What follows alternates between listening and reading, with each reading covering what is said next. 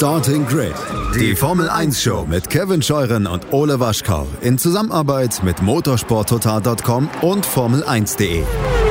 Keep racing Auf meinsportpodcast.de. Einen schönen guten Tag und herzlich willkommen zu Starting Grid, eurem Formel 1 Podcast auf meinsportpodcast.de. Mein Name ist Kevin Scheuren. Ode Waschkau ist heute leider nicht dabei, wird nächste Woche wieder am Start sein, wenn wir auf den großen Preis von Belgien vorausschauen. Aber ja, der zweite Co-Kommentator bei Sky, äh, muss man ja fast sagen, in dieser Saison, der ist da von motorsporttotal.com, Formel1.de und de.motorsport.com, Christian Nimmervoll. Hallo Christian. Hallo Kevin. Du hast es ja jetzt auch geschafft. Glückwunsch. Ja, dank, danke. Kein Grund zu beglückwünschen, aber hat, äh, hat Spaß gemacht. Jetzt ist, muss eigentlich nur noch Ole hin.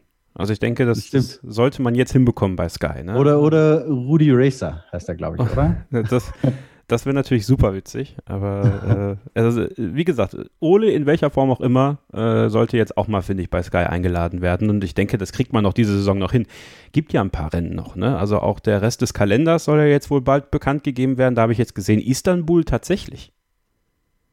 Ja, ähm, Du erwischt mich ein bisschen auf dem falschen Fuß, weil ich heute den ganzen Tag nicht im Büro war. Ist das jetzt schon offiziell? Nee, es ist nicht offiziell, aber okay. ich habe das gesehen beim Twitter-Account von Sascha Mohr. Der ist ja, ja, auch relativ gut informiert, muss man ja immer sagen.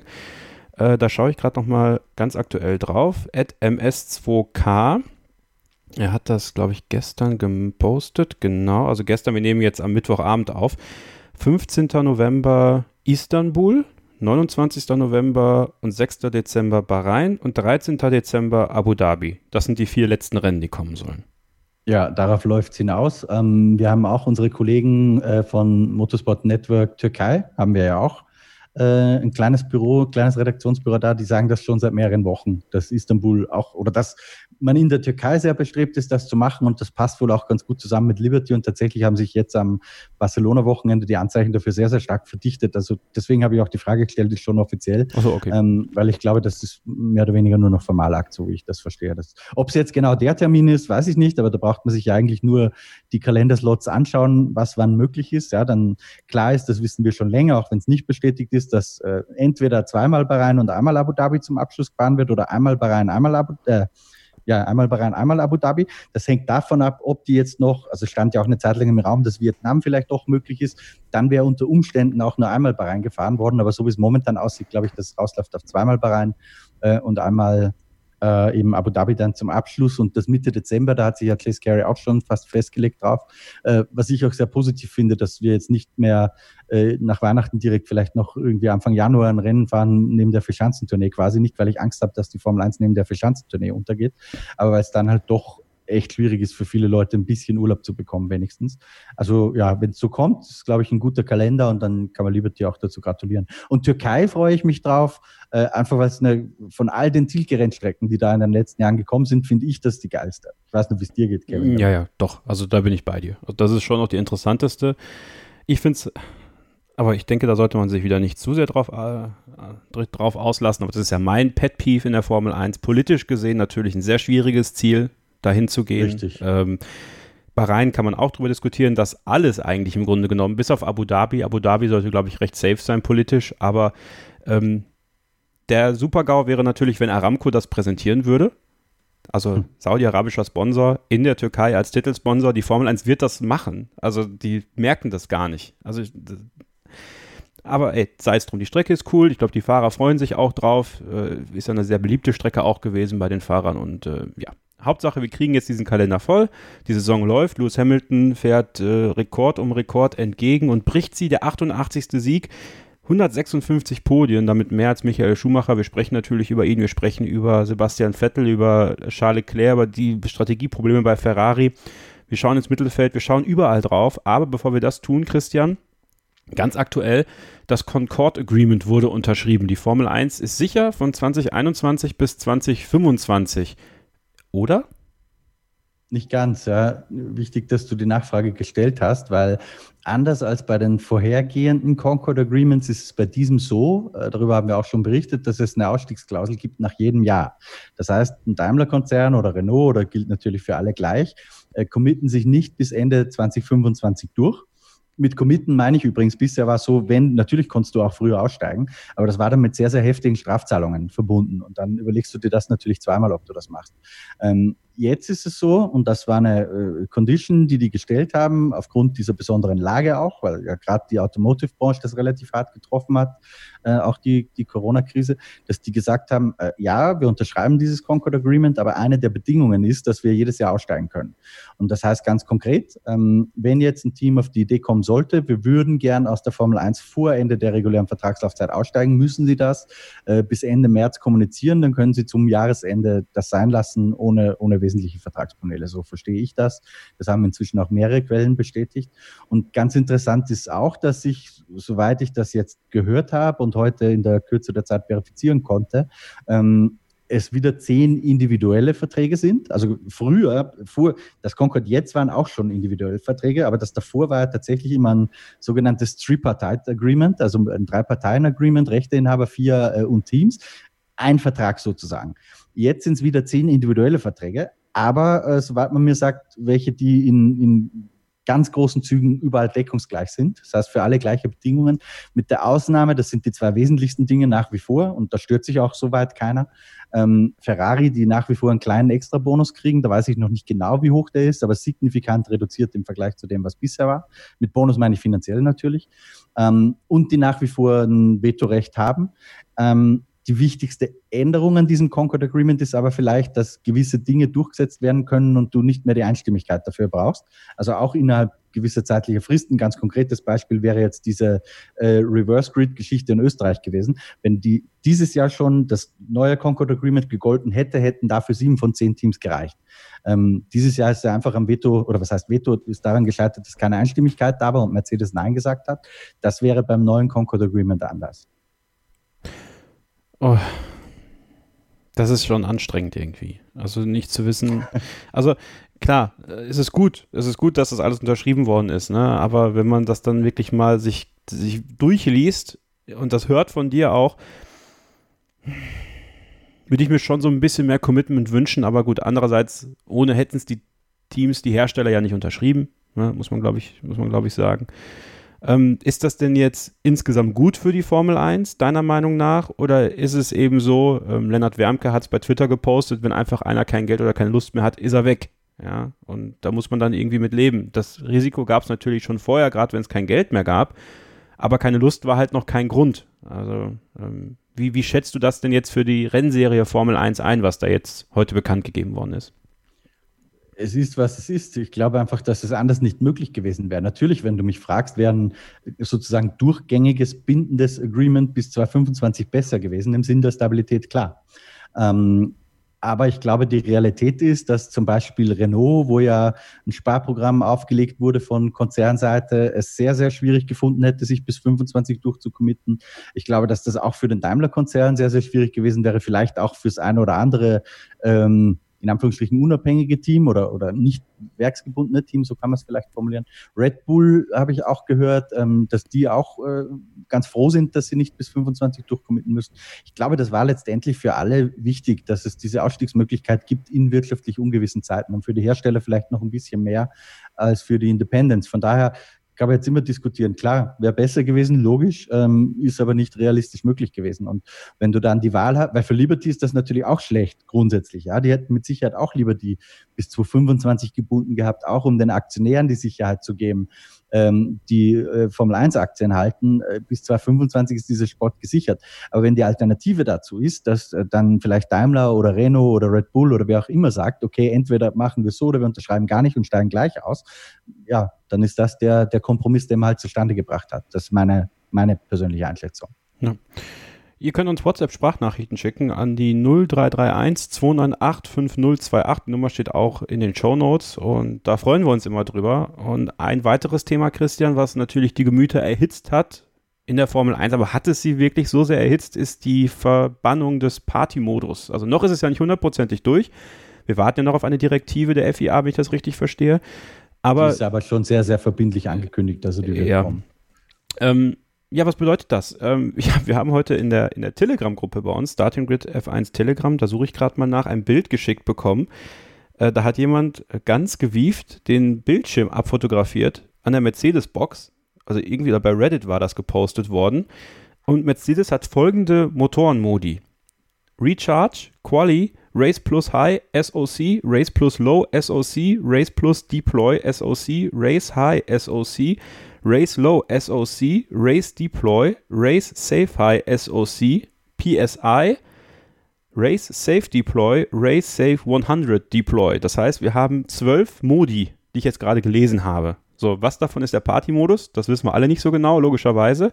Vermutlich ist es der PSI-Modus, weil der steht nochmal irgendwie ziemlich extra auch in dieser Tabelle, in diesem Bild. Also irre. Zwölf Motoren-Modi. Aber der Party-Modus, der ja dafür sorgt, dass gerade im Qualifying Mercedes sehr dominant auftritt, der soll jetzt verboten werden. Wir haben da eine Sprachnachricht reinbekommen, die möchte ich, Christian, bevor du darauf eingehst, mal abspielen von Oliver. Der ist nämlich überhaupt nicht zufrieden damit.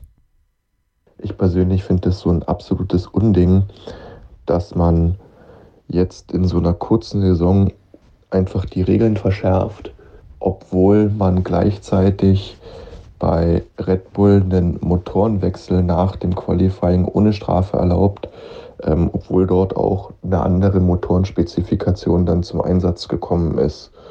Für mich ist es eine künstliche Wettbewerbsverzerrung, ähm, um einfach jemanden, der bessere Arbeit gemacht hat, äh, einzubremsen. Ähm, ob das dann tatsächlich so ist, sei mal dahingestellt. Aber ich persönlich verstehe das nicht und ähm, bin da auch eigentlich für wirklich freien Wettbewerb und derjenige, der besser entwickelt hat, naja, der soll dann halt auch alle Rennen gewinnen. Siehst du das genauso wie Oliver oder findest du es genau richtig, dass man das jetzt für Spa gemacht hat? Hm, das ist schwierig. Vielleicht müssen wir zuerst kurz auf was anderes eingehen, was er gesagt hat, nämlich diesen äh, Motorwechsel bei Red Bull. Mhm. Dass der nicht bestraft wurde, ist natürlich völlig okay, ähm, weil du hast ja ein Kontingent an Motoren und Komponenten und innerhalb dem kannst du wechseln, was du willst. Erst wenn du dann den vierten, ich glaube, dieses Jahr sind es vier, peinlich, peinlich. Äh, nee, nee, Motoren, es sind vier. Oder? Beim vierten drei, kriegst du die Strafe. Ganz genau. So, ähm, das heißt, solange du bei drei Motoren bleibst, kannst du die beliebig hin und her wechseln und eigentlich machen, was du möchtest. Das ist jetzt nicht das, äh, nicht das große Thema. Ähm, was den Qualifying-Modus betrifft, bin ich zwiegespalten, um ehrlich zu sein. Ähm, auch mir widerstrebt es ein bisschen, dass man sagt, man ist unter gewissen Voraussetzungen in die Saison reingegangen und dann werden die Spielregeln in der Saison ein bisschen verändert. Finde find ich grundsätzlich schwierig. Ich habe auch diesen Brief nicht gelesen, muss ich dazu sagen, der von Peter Bayer kam. Das ist der Generalsekretär der FIA fürs Thema Motorsport.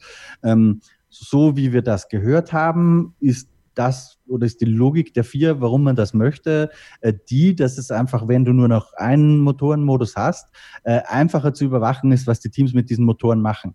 Wenn, wenn diese Argument, also wenn das stimmt, dann ist das möglicherweise eine direkte Konsequenz des FIA Ferrari Deals ähm, oder dessen, was Ferrari damit gemacht hat, was die vier ja nie ganz durchschaut hat. Ja. Ähm, da erhofft man sich offenbar, wenn es wenigstens keine unterschiedlichen Modi gibt, kann man ein bisschen besser diese Power Units äh, monitoren. Sollte dem so sein, kann ich diesen Ansatz schon verstehen. Trotzdem, unter der Saison finde auch ich ein bisschen schwierig. Allerdings, äh, und das ist die Gegenseite, ich glaube, dass es vielleicht gar nicht so viel ändern wird, weil Mercedes hat den größten Vorteil durch diese Motorenmodi auf eine Runde äh, im Qualifying. Das ist zumindest das, was alle sagen. Ähm, Im Qualifying sind die eine Sekunde vorne momentan. Oder in, in Barcelona waren es jetzt, glaube ich, 0,7 Sekunden. So, nehmen wir zwei, drei Zehntel weg, stehen die immer noch locker auf Pole. Das heißt, das tut ihnen da gar nicht weh. Und wenn du sagst, ähm, du hast dieses, es fällt mir gerade schwer, die richtigen Worte zu finden, aber man muss sich das vorstellen, wie du hast ein Gesamtpotenzial vom Motor, wo du ihn überdrehen kannst oder wo du über eine gewisse Grenze gehen kannst. Wenn du jetzt natürlich im, im Qualifying ähm, diese Überlast, die man da kurzzeitig abrufen kann, wegnimmst, ähm, heißt das ja nicht, dass die alle ganz normale Rennmodi fahren wie bisher.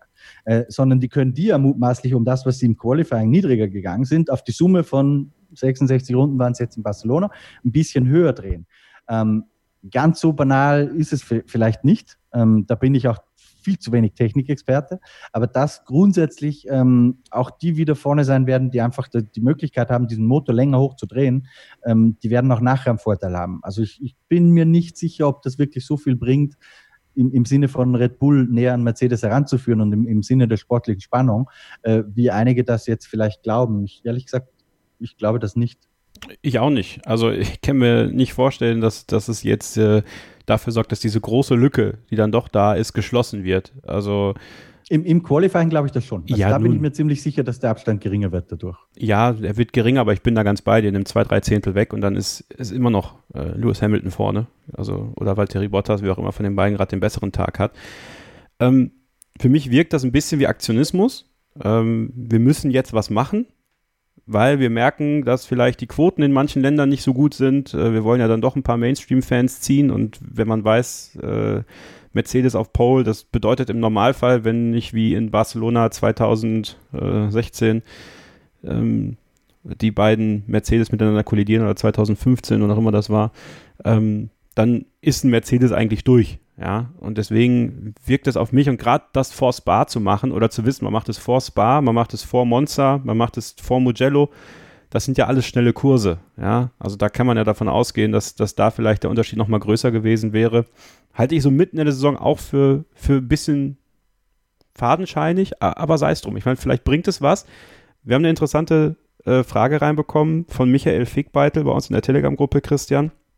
Er sagt, wenn ich Mercedes wäre, dann würde ich mir überlegen, wie man einen Dauerparty-Modus umsetzen kann. Zum Beispiel könnte so laufen, dass die Motoren immer in diesem Modus aktiviert sind, allerdings die volle Leistung nur bei voller Gaspedalöffnung zur Verfügung steht. Dann verpasse ich den Autos ein Gaspedal, was ähnlich wie beim Serien-Automatikauto einen Widerstand für das letzte Stück Pedalweg hat, Kickdown. Der Fahrer muss also ein wenig Kraft aufwenden, um die volle Leistung abzurufen. Wollen wir diese Option mal besprechen? Also ist jetzt auch wieder sehr technisch, aber wenn ein Team sowas sich überlegen kann, dann, dann wohl Mercedes, oder?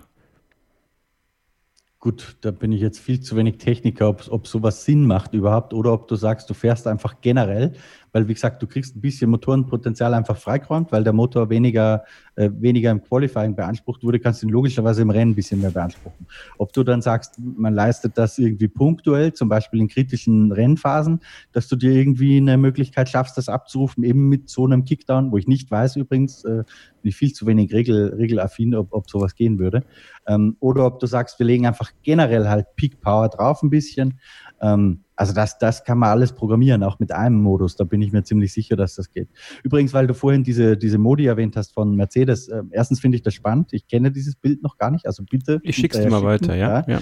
ja. Ähm, Zweitens, es wird nicht so sein, dass diese, aus diesen zwölf Modi plötzlich einer wird, weil die ganzen Charge-Modi, wo du sagst, du gehst jetzt Motoren aufladen und so, die werden ja nach wie vor natürlich zulässig sein. Also du, du musst ja nach wie vor Motor äh, aufladen und entladen, äh, Deploy und ähm, wie, äh, ja, das sind die Deploy-Modi, ja. Ja, das Deploy und das Gegenstück dazu, egal. Das weiß jeder, was ich meine. Also das wird es ja nach wie vor geben. Ähm, das ist jetzt aber eigentlich auch kein Motorenmodus in dem Sinn wahrscheinlich. So, ich schicke dir gleich das Bild, Christian. Wir machen eine kurze Pause und dann sprechen wir über Lewis Hamilton, der auf Rekordjagd ist und über all das, was hinter ihm passiert. Natürlich bei den Top-Teams. Wir schauen ins Mittelfeld und nach hinten und ich habe ja eine Frage der Woche in unsere Facebook-Gruppe gestellt. Woran krankt es in der Formel 1? Äh, die pure Langeweile oder sind es ganz andere Themen? Auch da werden wir heute einen Blick drauf werfen, haben einige tolle Sprachnachrichten von euch bekommen, die wir abspielen werden und die diskutieren werden. Also bleibt dran hier bei Starting Grid, dem Formel 1 Podcast auf meinsportpodcast.de. Willkommen zurück bei Starting Grid, dem Formel 1 Podcast auf meinsportpodcast.de. Kevin Scheuren und Christian Nimmervoll, der Chefredakteur vom Motorsport Network Germany, mit Analyse des großen Preises von Spanien. Und es war eine erneute Triumphfahrt für Lewis Hamilton. 44, 88, 156. Das ist ja auch die Headline dieses Podcasts. 44, das ist seine Nummer auf dem Auto. 88 Siege hat er. 156 Mal stand er auf dem Podium. Und äh, ja, wer soll diesen Lewis Hamilton schlagen, Christian? Also es ist Wahnsinn, was der abspult.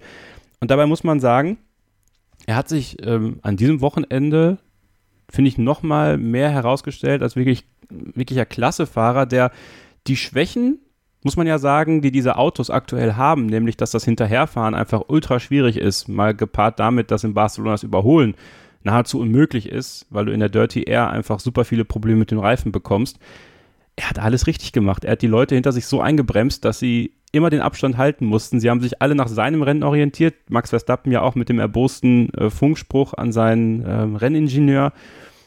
Also erneut eine Leistung, wo man sagen muss, äh, Hut ab, Lewis Hamilton, oder? Ja, absolut. Also ich finde vor allem am beeindruckendsten, ich meine, jeder hat das Rennen gesehen und was du angesprochen hast, ich glaube in Runde 6 oder so war es, als Verstappen gemeint hat, hier, der, der bummelt dahin. Da habe ich schon wieder gedacht, ähm, das wird eine enge Kiste für Mercedes, tatsächlich so ein bisschen aller Silverstone, weil der Verstappen offensichtlich schneller kann und Hamilton echt da schon Reifen schon, aber ich glaube, das hat er halt nur präventiv gemacht. Aber was ich wirklich am beeindruckendsten finde gerade, ist, dass im Qualifying sieht man sehr, sehr gut, ähm, dass Valtteri Bottas wirklich, glaube ich, sehr gut in Form ist gerade. Das ist zumindest das Gefühl, das man kriegt, wenn man sich die beiden anschaut. Auch wenn du siehst, was in Sektoren passiert, da, da muss sich der, der Lewis echt strecken. In Trainings und im Qualifying, um seinen Speed zu matchen. Aber im Rennen ist er dann echt eine, eine eigene Kategorie. Ähm, wie er das hinkriegt, äh, die Reifen zu managen, ähm, das macht momentan allen Unterschied aus zu, zu Bottas. Ganz klar. Und der ist im, im Rennen sehr, sehr deutlich, finde ich. Ich meine, natürlich, was die Rekorde betrifft, hätte ich erstens nie gedacht, dass das so schnell gehen wird, dass die von Michael Schumacher ähm, übertroffen werden. Und davon muss man langsam eigentlich ausgehen, äh, dass das früher oder später passieren wird. Hätte ich nie für möglich gehalten. Ähm, und jetzt habe ich völlig einen Faden verloren, was ich eigentlich sagen wollte, Kevin. Also ja, was soll man sagen zu dem Typen? Beeindruckend. Wirklich, wirklich, wirklich beeindruckend. Äh, vor allem das, das Rennen, diese, diese Intelligenz auch. Der, es war ja, wenn man sich zurückerinnert ans erste Jahr Formel 1 2007, mhm. äh, hat er ja direkt mal neun Podestplätze, glaube ich, waren es am Stück abgeliefert und darunter auch die zwei Siege in Kanada und Indianapolis innerhalb von einer Woche hintereinander. Aber er war eigentlich damals noch eher auch wenn er das zufällig ganz gut hingekriegt hat mit diesen beständigen Ergebnissen, auch dank des extrem starken McLaren natürlich, war er damals von der Fahrweise her eigentlich eher auf der aggressiven Seite unterwegs. Ähm, und jetzt haben wir eine Formel 1, wo du damit nicht weit kommst, weil du eben diese Reifen immer ein bisschen auch mit Samthandschuhen angreifen kannst. Und diese, diese Anpassungsfähigkeit, die er da einfach bewiesen hat, sich komplett umzustellen, etwas, wo zum Beispiel meiner Meinung nach Sebastian Vettel nicht gut zurechtkommt, ähm, der diese, diesen Absprung von der Blown Diffuser Ära auf die jetzige Ära mit den Hybridmotoren meiner Meinung nach nicht gut geschafft hat. Ähm, das ist halt auch ein Qualitätskriterium. Also es geht nicht immer nur um puren Speed. Ähm, weil würdest du die in Go-Kart setzen, würde es vielleicht ganz anders aussehen, wo es quasi um reines, äh, pures Fahrtalent, wenn man das so nennt. Ähm, aber diese Anpassungsfähigkeit ist, ist wirklich einmalig gepaart mit einem auch unfassbaren Speed und Talent. Das wollte ich jetzt äh, gar nicht so aussehen lassen, das würde mir das absprechen. Grandios. Also profitiert natürlich von diesem überragenden Mercedes. Das braucht man, glaube ich, nicht wegdiskutieren, aber Michael Schumacher saß auch fünf Jahre lang in einem überlegenen Ferrari. Ähm, tja, Chapeau, kann man nur einen Hut ziehen davor. Absolut. Und möchte ich noch kurz ergänzen. Ich, bin, ich weiß, ich hole schon wieder wahnsinnig aus mit meinen Alles Antworten, weil ich bei Sky ja auch viel zu viel gemacht habe. Ich finde es auch cool, dass er auch an Persönlichkeit gewinnt. Ich möchte das gar nicht bewerten, was er mit Black Lives Matter und so macht, ja, inhaltlich. Ähm, nein, ich spare mir die Bewertung ich persönlich finde es positiv. Ich stehe auch für eine offene liberale Gesellschaft. Aber das kann jeder für sich ausmachen, ob er das gut findet oder schlecht. Aber was ich gut finde, ist, dass er grundsätzlich Profil und Kante und, und Persönlichkeit zeigt. Weil das ist was, was wir bei vielen Formel-1-Fahrern gerade in jüngeren Jahren immer vermisst haben und auch kritisiert haben. Ähm, und er exponiert sich da auch sehr stark, äh, setzt sich da auch Kritik aus und hält die aus und das ringt mir schon Respekt ab. Also ich bin sehr, sehr beeindruckt von dem, was er leistet. Ich glaube, die sportliche Leistung kann man nicht in Abrede stellen. Stimme ich dir absolut zu. Ähm, ja, das Rennen hat er beim Start gewonnen. Er ist hervorragend weggekommen. Sein Teamkollege Valtteri Bottas derweil nicht. Und das hat Philipp äh, zu einer WhatsApp-Sprachnachricht bewegt, wo er Hamilton noch ein bisschen kritisiert. Und da bin ich gespannt, was du dazu sagst, Christian. Lewis Hamilton äh, hat Bottas mit Absicht keinen Windschatten gegeben. Also er hätte in Barcelona eigentlich schon weiter nach rechts ziehen können, äh, um Bottas zu helfen. Das wäre vielleicht Mercedes strategisch besser gew gewesen. Aber er ist eher links geblieben. Okay, natürlich ist auch die Ideallinie links und äh, rechts ist einfach äh, weniger Grip vorhanden. Aber im Endeffekt hatte Lewis Hamilton trotzdem genug Vorsprung, um seinen Teamkollege zu helfen. Hm, mir ist das schon öfters aufgefallen, dass Lewis Hamilton eigentlich ja schon ein Teamplayer ist, aber in entscheidenden Momenten könnte er mehr leisten, sage ich mal so, fürs Team. Äh, dazu muss gesagt werden, Bottas ist einfach, ja, ja, Bottas fe fehlen einfach diese drei, vier Zehntel auf Lewis Hamilton. Auch wenn er im Qualifying diese Runde einfach mittlerweile echt gut kann dieses Jahr. Ähm, es ist, es fehlt ihm den Killers, äh, den Killerinstinkt, definitiv. Aufgrund von Philips Nachricht habe ich mir natürlich nochmal den Start angeguckt und ja, man kann das so sehen. Ist aber natürlich auch schwierig. Also in so einem Moment willst du natürlich als Pole-Setter los. Also du willst weg, weil du weißt, du kannst mit dem Auto wegziehen. Würdest du trotzdem sagen, dass man da ähm, ja durchaus darüber diskutieren kann, dass auch ein Lewis Hamilton seinem Teamkollegen ein Stück weit helfen muss? Hat er ihm vielleicht helfen wollen, indem er das Feld auch ein Stück weit eingebremst hat, damit er angreifen kann, ohne vielleicht zu wissen, dass es einfach ultra schwer war mit den Reifen am Wochenende?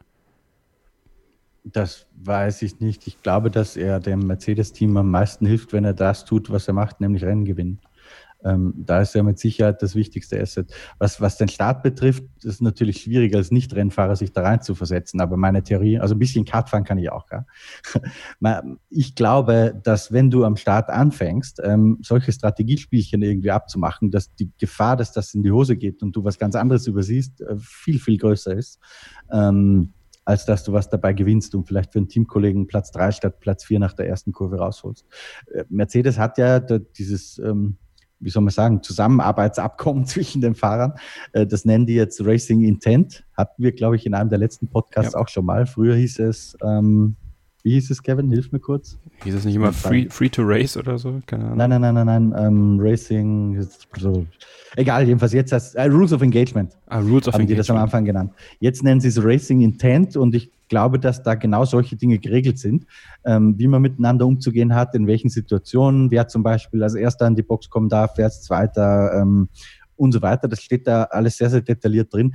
Ich kann mir nicht vorstellen, dass solche Dinge am Start geregelt sind, weil, wie gesagt, ich glaube, die Wahrscheinlichkeit, dass du da dann letztendlich einen Fehler machst, viel zu hoch ist mithalten mit Lewis Hamilton kann im Zweifel nur Max Verstappen und das auch nur, wenn es irgendwie Probleme bei Mercedes gibt oder wie in Silverstone 2 die Reifen so auslaufen, in Anführungsstrichen, sich auflösen, dass äh, Mercedes reagieren muss und er dann profitieren kann. Trotzdem sind es am Ende immer noch 25 Sekunden, die zwischen ihm und Lewis Hamilton gelegen haben. Immerhin nochmal 20 Sekunden auf Valtteri Bottas. Also es ist so ein bisschen das Bild, was ähm, Red Bull und was Max Verstappen abgibt. Also im Zweifel fährt er sein eigenes Rennen, ähm, obwohl er das ja nicht wirklich darf. Und da hat er sich ja darüber aufgeregt.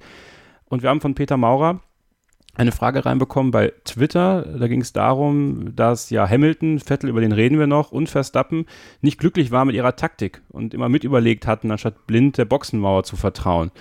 Das ist auch etwas, was sie auszeichnet, aber ähm, interessant fand ich dabei Max Verstappen die Antwort des Renningenieurs, ähm, die schon auch deutlich ihm machen sollte, Christian du pass auf, ähm, ist zwar gut, dass du dich hier äußerst und dass du das machst, aber mach's nicht zu viel. Also das war zum ersten Mal seit langem wieder, habe ich das Gefühl, dass da auch bei Red Bull so ein bisschen der Drang kam, ihn jetzt auch ein Stück weit einzubremsen, was seine ähm, Meckerei in Anführungsstrichen angeht. Obwohl es natürlich trotzdem positiv ist. Wie hast du es wahrgenommen?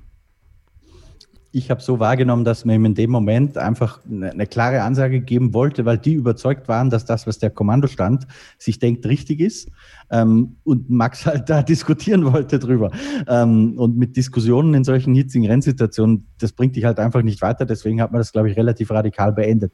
Ich persönlich bin übrigens auch der Meinung, dass Max da in dem Fall, also ich finde es zwar cool, dass er den Instinkt hat und auch das Selbstvertrauen zu sagen, ja, Mai, bring it on, ich überhole die eh, ist mir doch wurscht.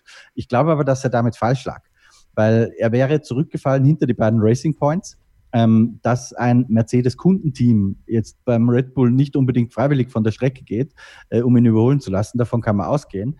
Das ist noch dazu ein Team, das einen sehr, sehr guten Topspeed hatte, also sehr schwierig zu überholen. Ich bin da bei den Strategen. Ich glaube, dass es sehr, sehr schlecht gewesen wäre für sein Rennen, wenn er hinter die zurückgefallen wäre. Bei Sebastian Vettel siehst du es aber so, dass es richtig war. Also dass äh, im Zweifel da die Diskussion angebracht war. Obwohl ja auch viele äh, ja auch so ein bisschen ähm, ja, die Berichterstattung darüber ging ja ein bisschen auseinander. Vielleicht hast du es mitbekommen, Christian. Ähm, ja. Also, wie viel Zeit war jetzt zwischen den ganzen äh, Boxenfunks und was war da jetzt eigentlich Phase bei Ferrari? Also, Vettel hat gesprochen von, ich glaube, irgendwie drei Runden, so viele waren es nicht. Ähm, Vielleicht muss man kurz erzählen, was passiert ist für die, die jetzt nicht wissen, worum es geht. Also Sebastian Vettel hat sich ja beschwert, den ganz genauen Wortlaut habe ich nicht mehr. Ähm, und das war auch das, was man im Fernsehen gehört hat. Ähm, sozusagen, sein Renningenieur hat ihn gefragt, hältst du es für möglich, dass wir mit diesen Reifen durchfahren? Und er hat sich dann aufgeregt und hat gesagt, ey, Alter, das sagt ihr mir jetzt, jetzt haben wir drei Runden hier Volllast gemacht. Äh, ich fahre meine Reifen kaputt, so ungefähr. Ähm, und jetzt meint ihr, äh, fahren wir das vielleicht until the end, obwohl ich das schon vor, vor drei Runden vorgeschlagen habe. Ähm, tatsächlich hat er ein paar Runden davor, oder ein, zwei Runden waren es, glaube ich, davor, ähm, bei seinem Renningenieur Ricardo Adami ist das angefragt ähm, und hat gesagt, was machen wir jetzt mit diesen Reifen? So quasi wollte Orientierung kriegen, pushen oder langsamer machen. Und man hat ihm dann eine, eine Tagezeit gegeben, die eigentlich gar nicht so schnell war, ich glaube so 23,8. Ähm, Sebastian hat jedenfalls für sich das so interpretiert, als soll er jetzt äh, Attacke machen sozusagen. Ähm, das hat er dann auch gemacht und das war natürlich im Nachhinein schlecht, weil sie dann ja die Strategie geändert haben. Zu dem Zeitpunkt war offenbar noch die Überlegung, wir holen ihn nochmal an die Box, fahren diesen Reifensatz jetzt komplett kaputt in möglichst kurzer Zeit, legen so einen klassischen Michael Schumacher Qualifying Stint hin äh, und wechseln dann nochmal. Und dann hat man aber gemerkt, dass es vielleicht den Versuch wert ist. Er lag zu dem Zeitpunkt, glaube ich, an fünfter Stelle, dass man doch bis zum Ende durchfährt. Und natürlich war es dafür ein bisschen kontraproduktiv, dass er gerade die ersten zwei, drei Runden, oder es waren ja nicht die ersten Runden, aber dass er in dieser frühen Phase des Reifensatzes äh, gepusht hat. Ich finde auch, dass Ferrari nicht gut kommuniziert hat. Es war vielleicht nicht ganz so krass, wie es Sebastian dann dargestellt hat im Nachhinein, ähm, der ja doch sehr gepisst war in seinem Funkspruch momentan. Ich glaube, er hat auch das böse F-Wort verwendet. Ähm, aber ich finde schon, dass die Kommunikation ausbaufähig war, weil er hat relativ klar nach Orientierung gefragt und die hat er schon bekommen, wie das glaube ich auch Manuel No-Follow gesagt hat, aber nicht in der Klarheit. Also Peter Bonington und Lewis Hamilton kommunizieren da ganz anders miteinander. Äh, problematisch ist, wenn ein Fahrer sagt, here's a task for you. Ne? Ja, also das ist, jetzt rechnet mal. Und ja. das hat übrigens auch relativ lang gedauert, finde ich. Weil dieses, dieses Rechnen, was die dann zu erledigen hatten, du, du weißt ja den Abstand in Sekunden und musst den dann ja nur durch die Runden dividieren so und das rechnest auf die Zeit, auf die die fahren. Also das ist eine Rechnung, die, das musst du in fünf Sekunden erledigt haben. Ähm, das hat viel zu lange gedauert. Aber ich glaube, dass es um dieses Hickhack, was jetzt wann in welcher Runde gesagt wurde, das ist eigentlich nur eine Nebenbaustelle. Also da können wir jetzt endlos diskutieren, wer hat recht, wer hat. Worum es eigentlich geht, ist, dass ganz offensichtlich ist an diesen Boxenfunks, ähm, dass dieses Vertrauen zwischen Fahrer und Renningenieur nicht so ist, wie es sein sollte. Das ist der Kern. Und klar ist auch, äh, der Ferrari ist natürlich weit über äh, Gewicht reingekommen. Ja? Also wir haben ja dieses Übergewicht-Boxen ist ja irgendwie auch unser geflügeltes Wort in dieser Saison, Christian. Also rein von der Pace her und wenn man bedenkt, wer so hinter ihm war, wäre er wahrscheinlich auf 10 oder 11 reingekommen am Ende. Also da muss man auch sagen, das hat Sebastian Vettel ja auch hervorragend gemacht. Und da ähm, auch einfach mal zu sehen, ja, der Mann kann es noch. Ich glaube, das ist für ihn ganz persönlich auch ganz wichtig gewesen, dass das ist, glaube ich, für, für, für sein Ego, was ja durchaus angeknackst ist. Und das merkst du ja in jedem Interview, in jedem Boxenfunk. Ähm, das war ein bisschen balsam. Und ja, wer weiß, vielleicht kriegen wir ja ins Bar jetzt endlich mal eine Entscheidung, was mit seiner Zukunft ist. Gibt es da neue Informationen? Ich glaube nicht, dass wir die Informationen ins Bar kriegen. Ähm, okay. Nein, gibt meiner Meinung nach nicht wirklich was Neues. Ich glaube nur, es wird ja schon berichtet, ausgegangen ist das von der Gazzetta in Italien, äh, dass er ins Bar den Vertrag schon bekannt geben wird. Äh, das halte ich für sehr unwahrscheinlich, nach dem, was ich weiß. Ich glaube, dass, ähm, also das völlig ausgeschlossen ist, da bin ich mir absolut sicher, dass der das Stroll gehen muss. Das halte ich für komplette Utopie, auch wenn es zwischendurch mal da und dort berichtet wurde. Und ich glaube, dass Perez, das ist ja inzwischen auch kein ganz großes Geheimnis mehr, mehr Geld mobilisiert hat. Ähm, und Sebastian, das muss man halt sagen, klar, Barcelona war jetzt so fast schon ein Erfolgserlebnis. Das ist ja mhm es ist ein bisschen kritisch, wenn wir als Erfolgserlebnis bezeichnen, dass er von Leclerc eine Klatsche im Qualifying kriegt und auch im Rennen hinter mir herfährt und dann, weil Leclerc ausfällt, als siebter ein paar Punkte holt. Ja. Aber es ist die Realität. Momentan ist das tatsächlich sowas wie ein ganz kleines Erfolgserlebnis für ihn. Ähm, also es ist jetzt nicht so, dass man sagen muss, auch aus Racing Point Sicht für Vettel setzen wir jetzt alles in Bewegung, damit wir den kriegen. Wo er natürlich unheimlich attraktiv ist, ist als viermaliger Weltmeister als Werbeträger würde auch sehr, sehr viel Erfahrung mitbringen. Also ich sehe schon die Logik, warum Racing Point ihn möchte, aber ich sehe nicht den, äh, den Need, dass die das jetzt ruckzuck machen. Ich glaube, dass da die Beteiligten noch Zeit haben. In unserer Starting Grid F1-Fans Facebook-Gruppe gab es eine Frage von Andreas Müller. Wird Vettel durch seine aktuelle Lage als sympathischer empfunden als früher? Spielt der Ferrari-Zwist in da in die Karten, dass die Zuschauer ihn noch mehr mögen? Mir kommt so vor.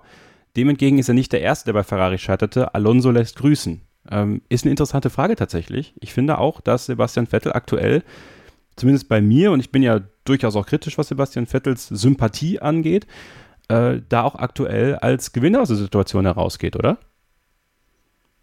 Gut, Sympathie ist immer was extrem Subjektives. Ich, ich fand ihn immer schon erfrischend mit seinem speziellen Humor und mit dieser Facebook-Verweigerung und Twitter-Verweigerung. Das ja, also das, bei mir geht es eher um dieses patzige Kind. Das mochte ich nie. Also wenn es dann mal ja. nicht lief, dass er so super patzig wurde, aber jetzt gerade empfinde ich ihn eigentlich dadurch, dass er jetzt auch so offen ist und äh, halt sich nicht hinter Also er, er, gibt durchaus eigene Fehler zu. Das war ja in den Jahren zuvor auch bei Red Bull nicht immer der Fall, wenn er mal Fehler gemacht ja. hat. Ähm, da ist er viel reifer geworden.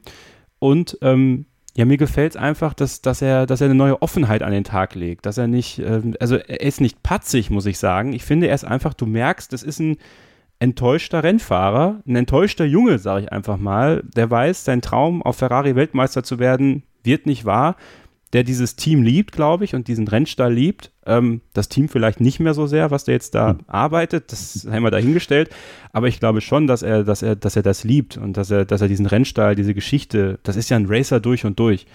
Ähm, und das gefällt mir, muss ich sagen. So, das ist, das ist eine kleine Veränderung, die, die, durch, die, ihm, die ihn durchaus in meinen Augen sympathischer rüberkommen lässt und am Ende äh, er auch als Gewinner aus der Situation rausgehen kann, weil am Ende verliert nur Ferrari sagen wir so, er ist auf jeden Fall sehr, sehr uneitel, finde ja, ich, in dieser ganzen Situation, wie er damit Wort. umgeht. Weil er hat jetzt echt keine, keine Hemmungen damit, ähm, zu sagen, das ist auch scheiße gelaufen und Ferrari, also er, er räumt auch irgendwie ein, dieser Traum ist jetzt geplatzt und ist sich dann auch nicht zu so schade zuzugeben, unbedingt weiterfahren zu wollen ähm, auf, Biegen, also auf Biegen und Brechen Formel 1 fahren zu wollen, auch wenn es vielleicht in einem kleineren Team ist, da könntest du natürlich auch sagen, so nach Ferrari, was soll da noch kommen?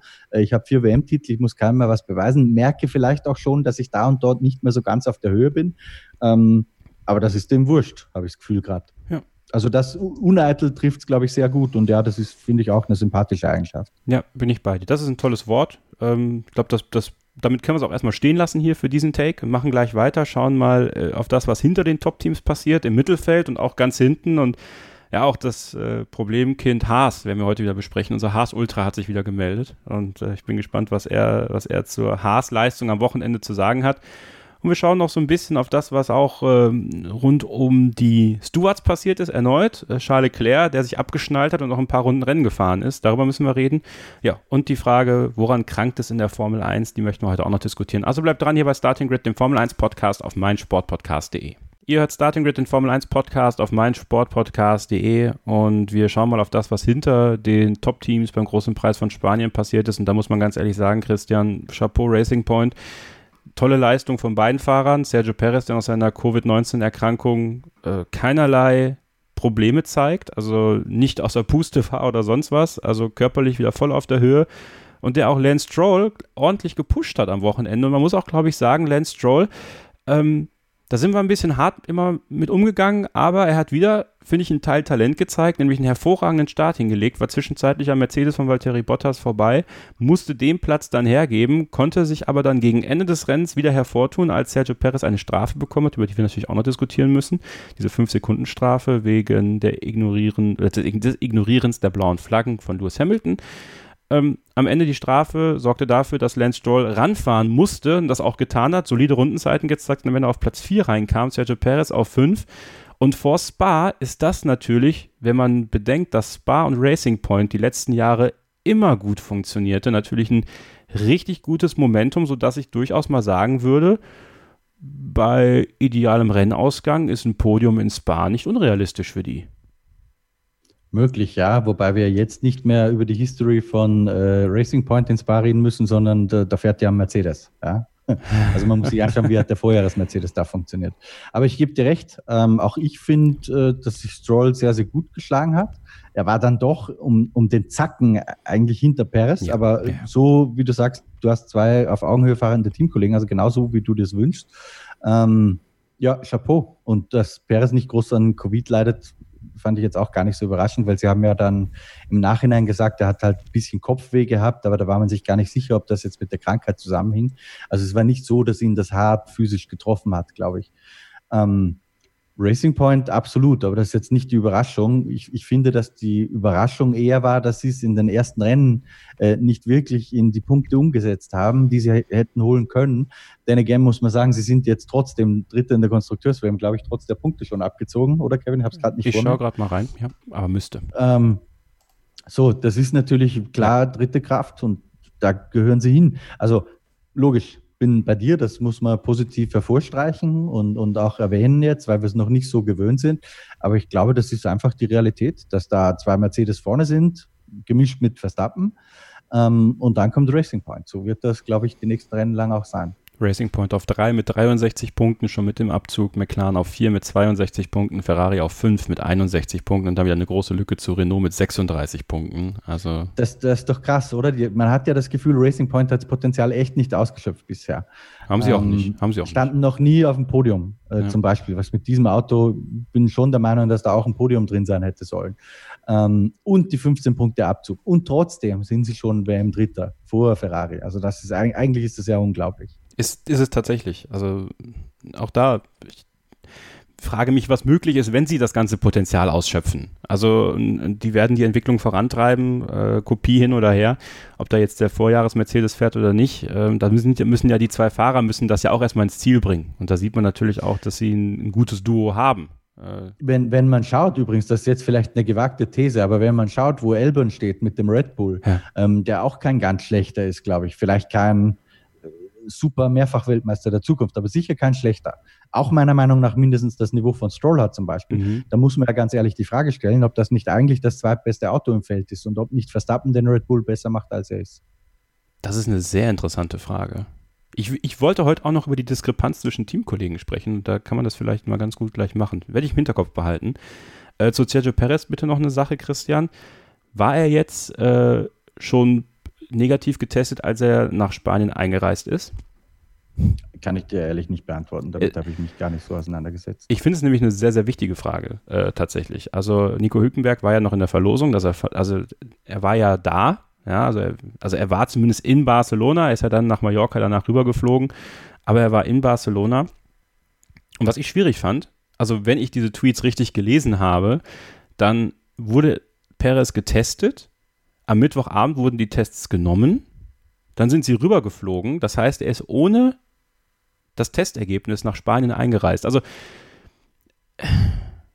so von wegen Eindämmung des Virus und sowas und Einreisebestimmungen für Normalos, Schrägstrich, äh, Prominente und Sportler, also Sonderregeln und sowas, die es dann so gibt, ist in der Außendarstellung, gerade für die Formel 1, finde ich ganz, ganz schwierig. Weil was ist, was wäre gewesen, wenn er einreist und immer noch Corona hätte?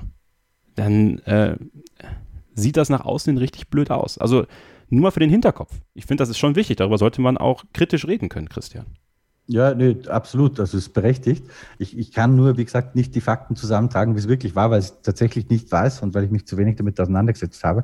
Allerdings glaube ich eins schon, ähm, möglich, dass man da irgendwie eine Sonderregelung gefunden hat. Ich glaube, dass es aber auch für Normalos möglich wäre. Wenn du sagst jetzt so, ich sitze schwanger irgendwo ähm, und dann wird man unter Einhaltung gewisser Quarantänebestimmungen ähm, wahrscheinlich sowas auch möglich machen können.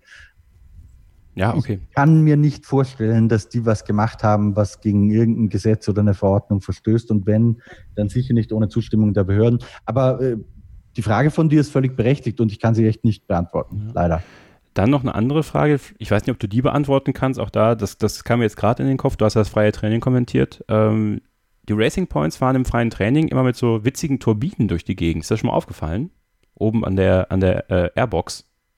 Nur im freien Training. Die, gesagt nicht vor Augen. die hängen sonst nie dran.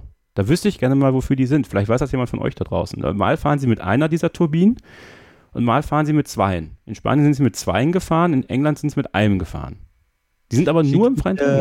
Äh, macht in der Gruppe und schickt mir an Formel 1 Inside mit Christian Nimmervoll auf Facebook. Vielleicht kann mir jemand ein Foto davon schicken, dann können wir uns da schlau machen. Ja, mach das mal. Ähm, gut, lassen wir Racing Point hinter uns auf Platz 6, Carlos Sainz im McLaren, äh, Landon Norris auf Platz 10. Ähm, Carlos Sainz war on fire am Wochenende, muss man sagen. Und ich glaube, das braucht er auch in Spanien. Ähm, das ist sein Heimrennen, das ist ihm wichtig.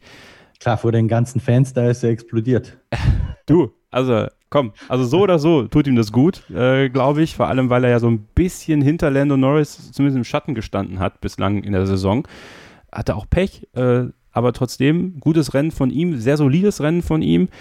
Hat äh, Sebastian Vettel hinter sich gehalten. Ähm, gut, der Abstand war noch groß genug, aber ähm, der McLaren, wo steht der McLaren? Also Ja, der hat den doch, äh, warte mal, äh, weil du sagst, hinter sich gehalten, der hat den doch überholt in der Schlussphase, oder? Weil Vettel war doch Fünfter, hatte dann die schlechteren Reifen und dann sind Sainz und wer noch an ihm vorbeigegangen. So habe ich das in Erinnerung. Also, wenn ich das hier richtig sehe, hatte Vettel am Ende elf Sekunden Rückstand auf ihn.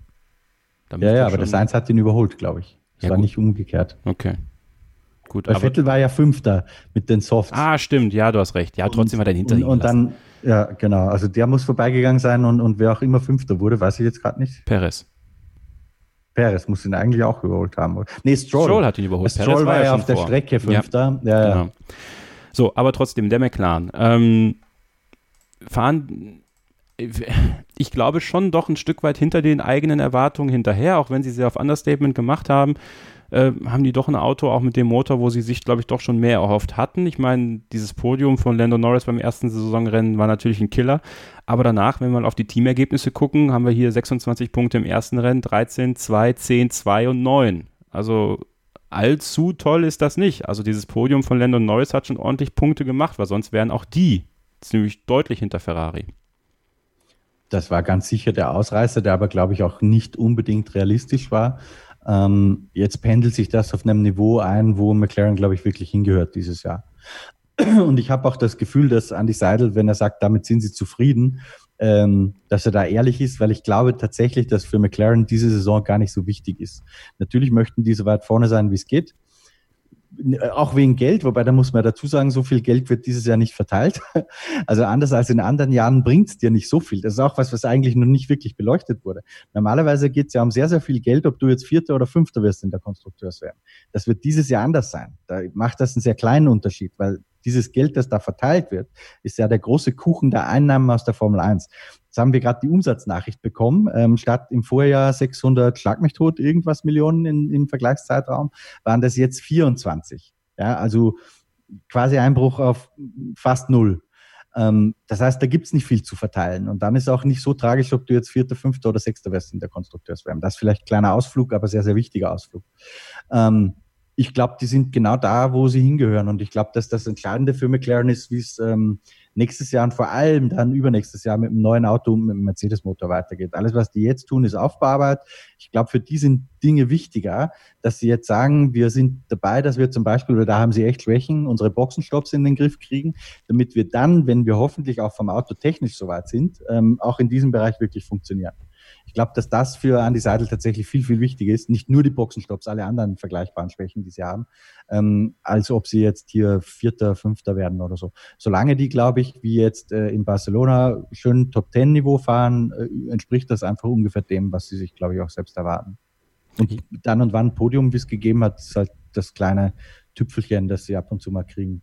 Ja, und da interessant, dass dann Lando Norris genau der Fahrer war, ne? Wo man ja schon denkt, vielleicht, dass Carlos Sainz mit seiner Erfahrung da ein bisschen weiter vorne stehen würde.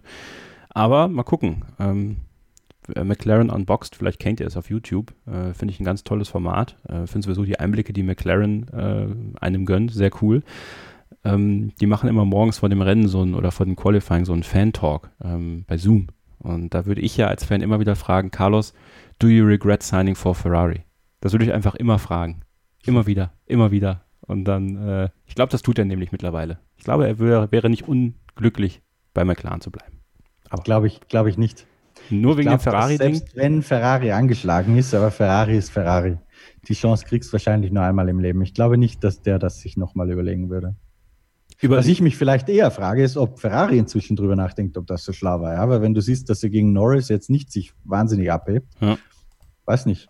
Ist, ist was dran. ist auf jeden Fall was dran. Äh, gucken wir mal, ähm, lassen wir Alex Albon vorerst aus. Da kommen wir gleich drauf, wenn wir über Teamkollegen sprechen. Äh, Pierre Gasly auf 9.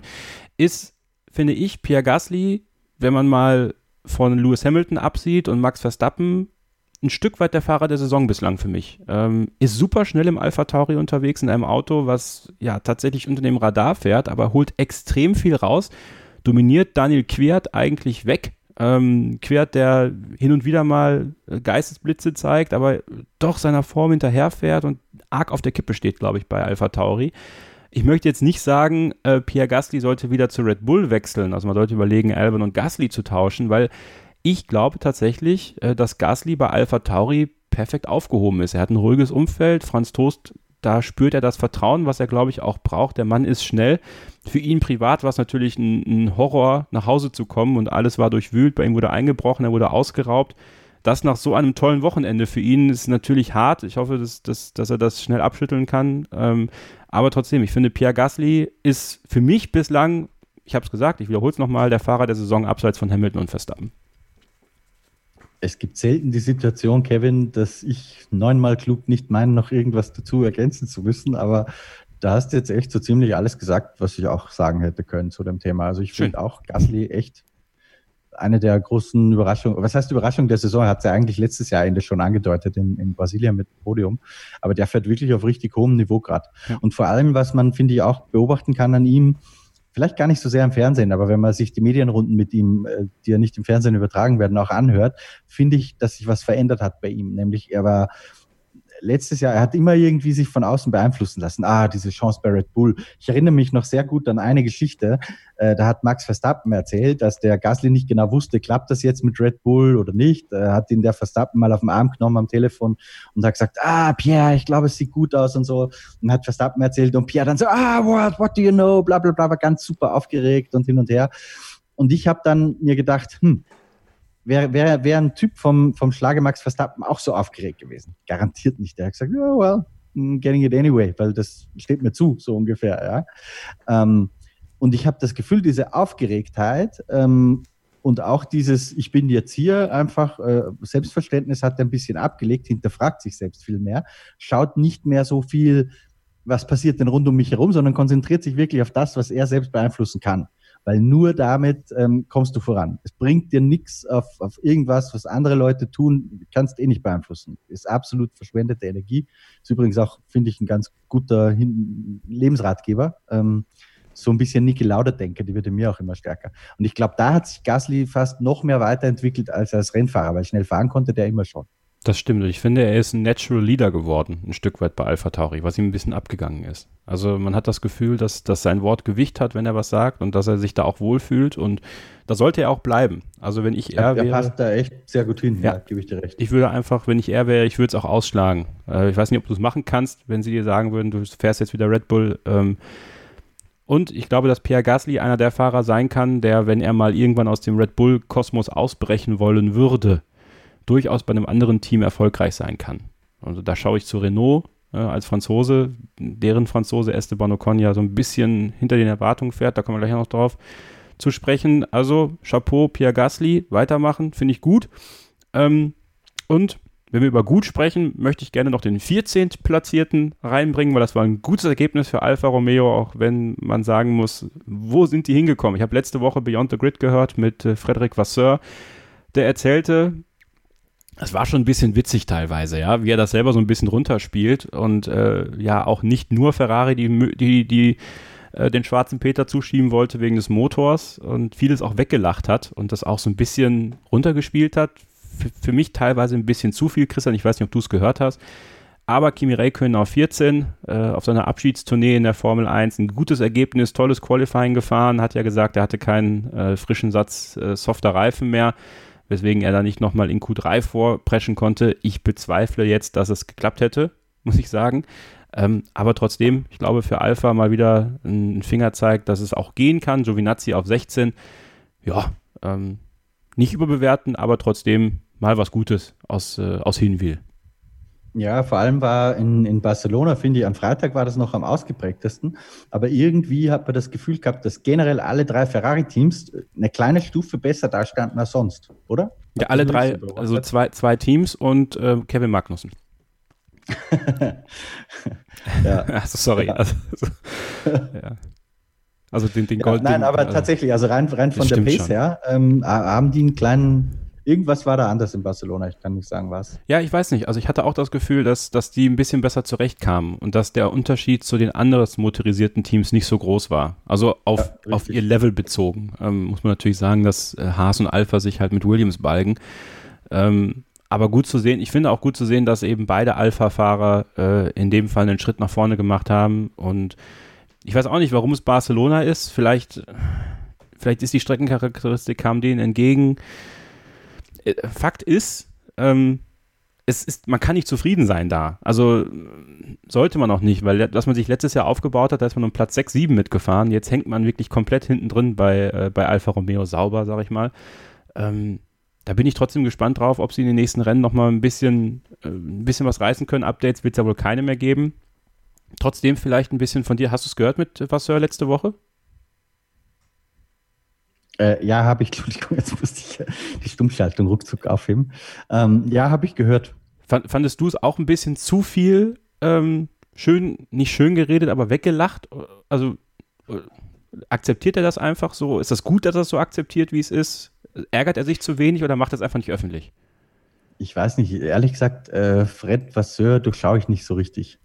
Ähm, ich weiß nicht genau, hat der eigene Ambitionen in der Formel 1? Sieht er sich als Angestellter von Longbow Finance oder äh, ihn kann ich da zu wenig einschätzen. Aber ich glaube, du sprichst so ein bisschen darauf an, wenn man, wenn man ihm zuhört, ähm, weiß man nicht, ja, man kann irgendwie nichts anfangen mit ihm, oder? Ja, ich, ja, ja. Mir fällt es total schwer, die richtigen Worte dafür zu finden. Weil ich möchte auch nicht sagen, dass er unauthentisch ist, weil das, das würde ich so vielleicht gar nicht sagen. Ich glaube, wenn er, wenn er da mal lacht und so, das, das ist, gibt schon wieder authentische Momente drin, ja, wenn er dann auch über seine Frau und so mal einen Joke irgendwie gemacht hat. Aber irgendwie, irgendwas, irgendwie ist der Teamchef, den ich am wenigsten durchschaue in seinem Handeln, muss ich ehrlich zugeben. Ja, und dieses Interview, das war jetzt mal das erste lange Interview, was ich von ihm gehört habe und ähm, war sympathisch für sich, ja, und, und auch, war knorrig, aber irgendwie auch, irgendwie auch nahbar. Aber andererseits, da fehlte mir irgendwie so ein bisschen ich weiß nicht, ob er das natürlich intern bringt. Ist ja klar, dass, dass da sicherlich die Art und Weise, wie er mit seinem Team umgeht, sicherlich nochmal anders ist. Aber obwohl er schon auch ein Lustikus ist, wir erinnern uns daran, als Giovinazzi gejagt worden ist von ihm, als er ein Stück Locke äh, abgeschnitten bekommen sollte. Also scheint wohl ein witziger Typ zu sein. Aber mir war das zu wenig, ähm, auf Englisch würde man sagen, Sense of Urgency in dem Interview, weil sauber auch wenn, wenn man natürlich in den, in den letzten Jahren immer so ein Stück hinterher gefahren ist, ich glaube, dass letztes Jahr schon bedingt durch den Ferrari-Motor, mit dem ein bisschen rumgeschummelt worden ist, trotzdem ja Hoffnung gekeimt ist, ähm, da, da mitzufahren. Und hm, vielleicht kann es besser werden, aber ich weiß auch nicht. Also da bin ich irgendwie bei dir. Nicht, nicht wirklich greifbar und ja, auch nicht allglatt, vielleicht, aber. Hm. Ja, vielleicht ist die, die Aufgabe von Alfa Romeo einfach per Definition auch eine andere, nämlich einfach dieses Junior-Team für Ferrari zu sein, wo es vielleicht ja. gar nicht so sehr darum geht, wie konkurrenzfähig die jetzt sind, sondern dass man die Junioren aufbaut, dass man politisch ein zweites Standbein hat, wo Ferrari natürlich sehr direkt Einfluss drauf nimmt, wie die abstimmen bei gewissen Dingen. Vielleicht geht es auch darum hauptsächlich. Dann ist natürlich ein sportliches Ziel gar nicht so im Vordergrund. Andererseits ist Fred Vasseur halt einer, der aus dem Nachwuchs kommt und ja. da immer eigentlich gewonnen hat ich weiß nicht, ehrlich, also das ist sehr unbefriedigend jetzt wahrscheinlich, was ich da eben nicht zusammen analysiere, aber aus Vasseur werde ich echt nicht so richtig schlau. Ich habe auch das tatsächlich, gab es noch ganz selten, ähm, ich habe letztes Jahr mit ihm ein Interview geführt, ich glaube es war in Ungarn, ähm, da saß ich bei ihm im Büro für, ich glaube, 20 Minuten ungefähr und wir haben es tatsächlich, äh, wir haben nichts davon veröffentlicht, einfach weil man mit nichts davon was anfangen konnte, weil er, er redet irgendwie viel. Ähm, aber trotzdem keine Aussage. Und noch nicht mal, dass du sagst, der ist irgendwie besonders langweilig, der Typ. Also das ist ja kein Stoff von Dorn oder so, ja. Mhm. Aber irgendwie ist, ja, ich weiß nicht, das ist ganz, ganz schwierig, für mich ganz schwierig zu durchschauen. Spricht für ihn, wenn, wenn er ja. in diesem Piranha-Becken einer ist, dem man, wo man nicht weiß, woran man ist. Ich kann mir vorstellen, dass das ein Wettbewerbsvorteil sein kann bei der einen oder anderen Verhandlung. Sicher ein guter Pokerspieler dieser Ja, kann ich mir gut vorstellen. Wir machen nochmal eine kurze Pause und dann sprechen wir gleich über so ein paar Teams, die hinterhergefahren sind, über Haas. Wir sprechen über Teamkollegen und wie so aktuell der Stand ist nach diesen sechs Saisonrennen in der Formel 1. Oh, und noch haben noch einiges weiteres für euch heute in unserer Sendung. Also bleibt dran hier bei Starting Grid, dem Formel 1 Podcast auf meinsportpodcast.de. Ihr hört Starting Grid, den Formel 1 Podcast auf meinsportpodcast.de. Kevin Scheuren und Christian Nimmervoll mit der Analyse des großen Preises von Spanien. Und wir kommen jetzt zu einem Team, was erneut hinterhergefahren ist. Christian, Renault, Jerome Stoll war da äh, und er kann sicherlich nicht zufrieden mit dem sein, was er gesehen hat im Qualifying. Enttäuschend 13 für Daniel Ricciardo und 15 für Esteban Ocon im Rennen, 11 für Ricciardo und 13 für Esteban Ocon. Ähm, man ist, glaube ich, mit dem Momentum, was man sich in Großbritannien aufgebaut hat, mit anderen Zielsetzungen dahin gefahren. Äh, war auch sicher keine gute Werbung beim obersten Boss, wie schätzt du die Leistung von Renault am Wochenende ein? Mm, ich finde, dass wir ein paar Rennen abwarten müssen, um zu schauen, ob das jetzt schon ein, ein erster kleiner Negativtrend ist oder ob nur Barcelona eine streckenspezifische Geschichte war. Das weiß ich zu wenig einzuschätzen, ehrlich gesagt. Ähm, ich muss eine Kleinigkeit korrigieren, Kevin. Ähm, der äh, Vorstand, auf den Sie alle bezogen haben, oder Vorstandsvorsitzende, der jetzt da war, der, der hohe, das hohe Tier in der Box, äh, es war Luca de Meo. Äh, Nick Jerome Stoll, das ist ja der Chef des Formel 1-Teams sozusagen, der Chef von Cyrilla Bull, der ist eigentlich sehr häufig da, ich glaube sogar fast immer. Ähm, aber Luca de Meo, der, der Ober, Ober, Oberchef des Renault-Konzerns, der war zum ersten Mal bei der Formel 1. Sozusagen die, das Gegenstück zu Ola Kelenius beim, beim Daimler-Konzern, das ist Luca de Meo. Ähm, ich habe tatsächlich heute mit jemandem gesprochen, auch über ihn so ein bisschen. Und da wurde mir gesagt, dass das zum ersten Mal seit sehr, sehr langer Zeit ein oberster Renault-Chef ist, der tatsächlich Interesse hat an Motorsport und an der Formel 1. Hat wohl auch, äh, als er da war, gleich die richtigen Fragen gestellt. Ihm ist kein Lapsus unterlaufen, wie im Fahrer zum tollen Rennergebnis gratulieren, der gerade nach dem Motorschaden zurück in die Box gekommen ist. Das ist wohl Carlos Ghosn mal passiert. also, ähm, ja, Gut, ja. ich kenne kenn ihn noch zu wenig. Ähm, Tatsache ist, dass beim Renault-Konzern natürlich auch finanzielle Zwänge äh, da sind, aber man sich dazu bekannt hat. Und das war ja ganz am Anfang seiner Amtszeit, ähm, dass man Formel 1 weitermacht. Also vielleicht ist das tatsächlich ein Formel 1-Fan. Ähm, schauen wir mal. Sportliche Performance, wie gesagt, finde find ich schwierig. Barcelona war natürlich deutlich unter deren Erwartungen, da braucht man gar nicht drüber reden.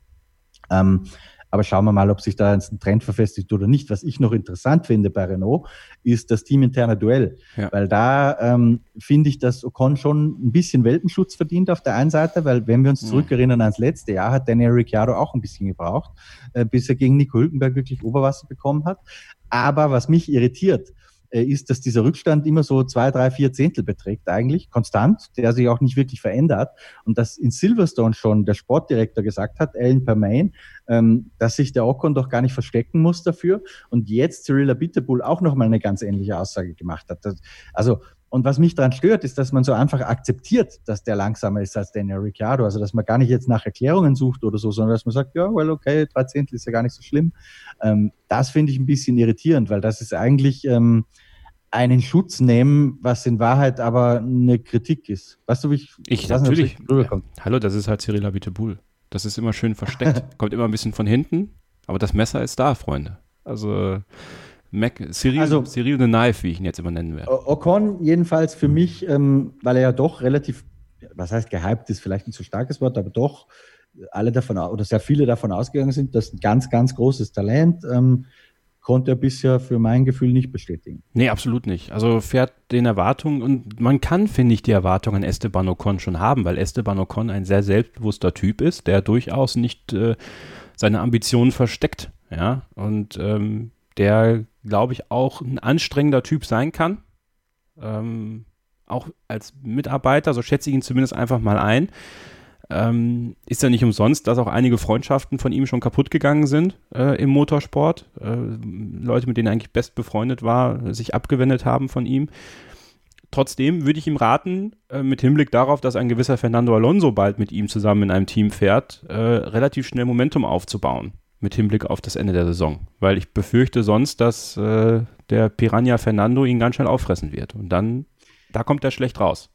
Vielleicht ist das der Grund, warum die Ocon so in Ruhe lassen, obwohl er langsamer ist und den Schutz nehmen, weil sie eigentlich nur eine bequeme Nummer zwei für Fernando brauchen. Brauchen sie eh, weil Fernando wird sich nicht hinten anstellen. Auch wenn er sagt, er will dem Team helfen. Äh, ja, am Ende Quatsch. ist Fernando äh, entscheidend. Die Frage ist, ob Ocon vom Typus her, also vielleicht vom Speed her schon, aber ob er vom Typus her eine bequeme Nummer zwei ist, da habe ich meine Zweifel dran. Deswegen hat er den Drive bei Mercedes nicht bekommen. Ja.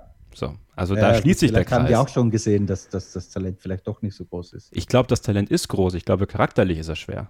Weil er sich nicht, weil, weil er, ich glaube, schon überheblich ist manchmal, obwohl er aus äh, normalen Verhältnissen kommt. Also er jetzt nicht arrogant großgezogen worden ist. Aber manchmal wirkt er auf mich einfach schon borniert um das irgendwie so zu umschreiben. Was, was dann schwierig sein kann in einem Teamzusammenhang. Obwohl, vielleicht klappt es mit Alonso ja perfekt, wer weiß. Also ist ja alles, ne? Äh, in die Glaskugel schauen, das wollen wir hier ja gar nicht so viel machen. Äh, aber wird auf jeden Fall spannend.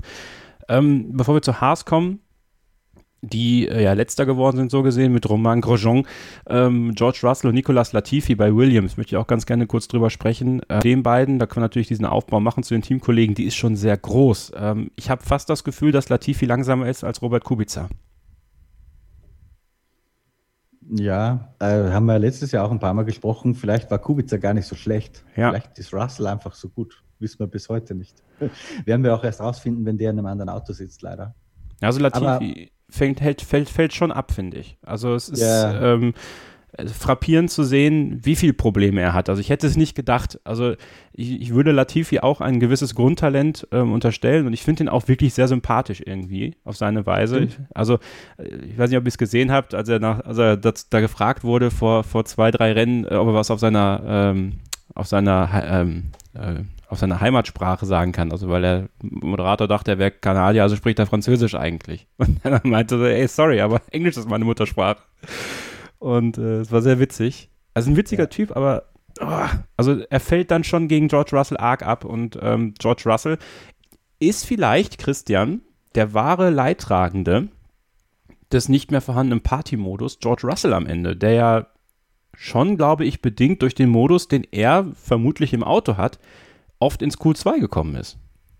Ja, ja, also das ist natürlich, ehrlich gesagt habe ich da die Erleuchtung sehr spät gehabt, aber dieses Rätsel der ersten Rennen, warum Williams im Qualifying immer verhältnismäßig konkurrenzfähig ist, im Rennen aber nicht, da ist mir vor ein paar Tagen Licht aufgegangen, als die Partymodus-Diskussion kam.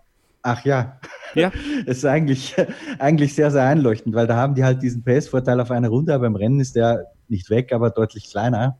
Logisch. Aber den hat auch nur Russell, glaube ich. Ich glaube, den hatte Latifi nicht. Also, weiß ich nicht. Wenn, also wenn Latifi ihn hatte, vielleicht hat er sich deswegen so auf dem Qualifying gedreht, weil er mit der Mehrleistung nicht klarkam. Ja, das also. kann sein. Nee, aber da zahlt, da zahlt Papa genug dafür, dass der dann auch kriegt. Okay.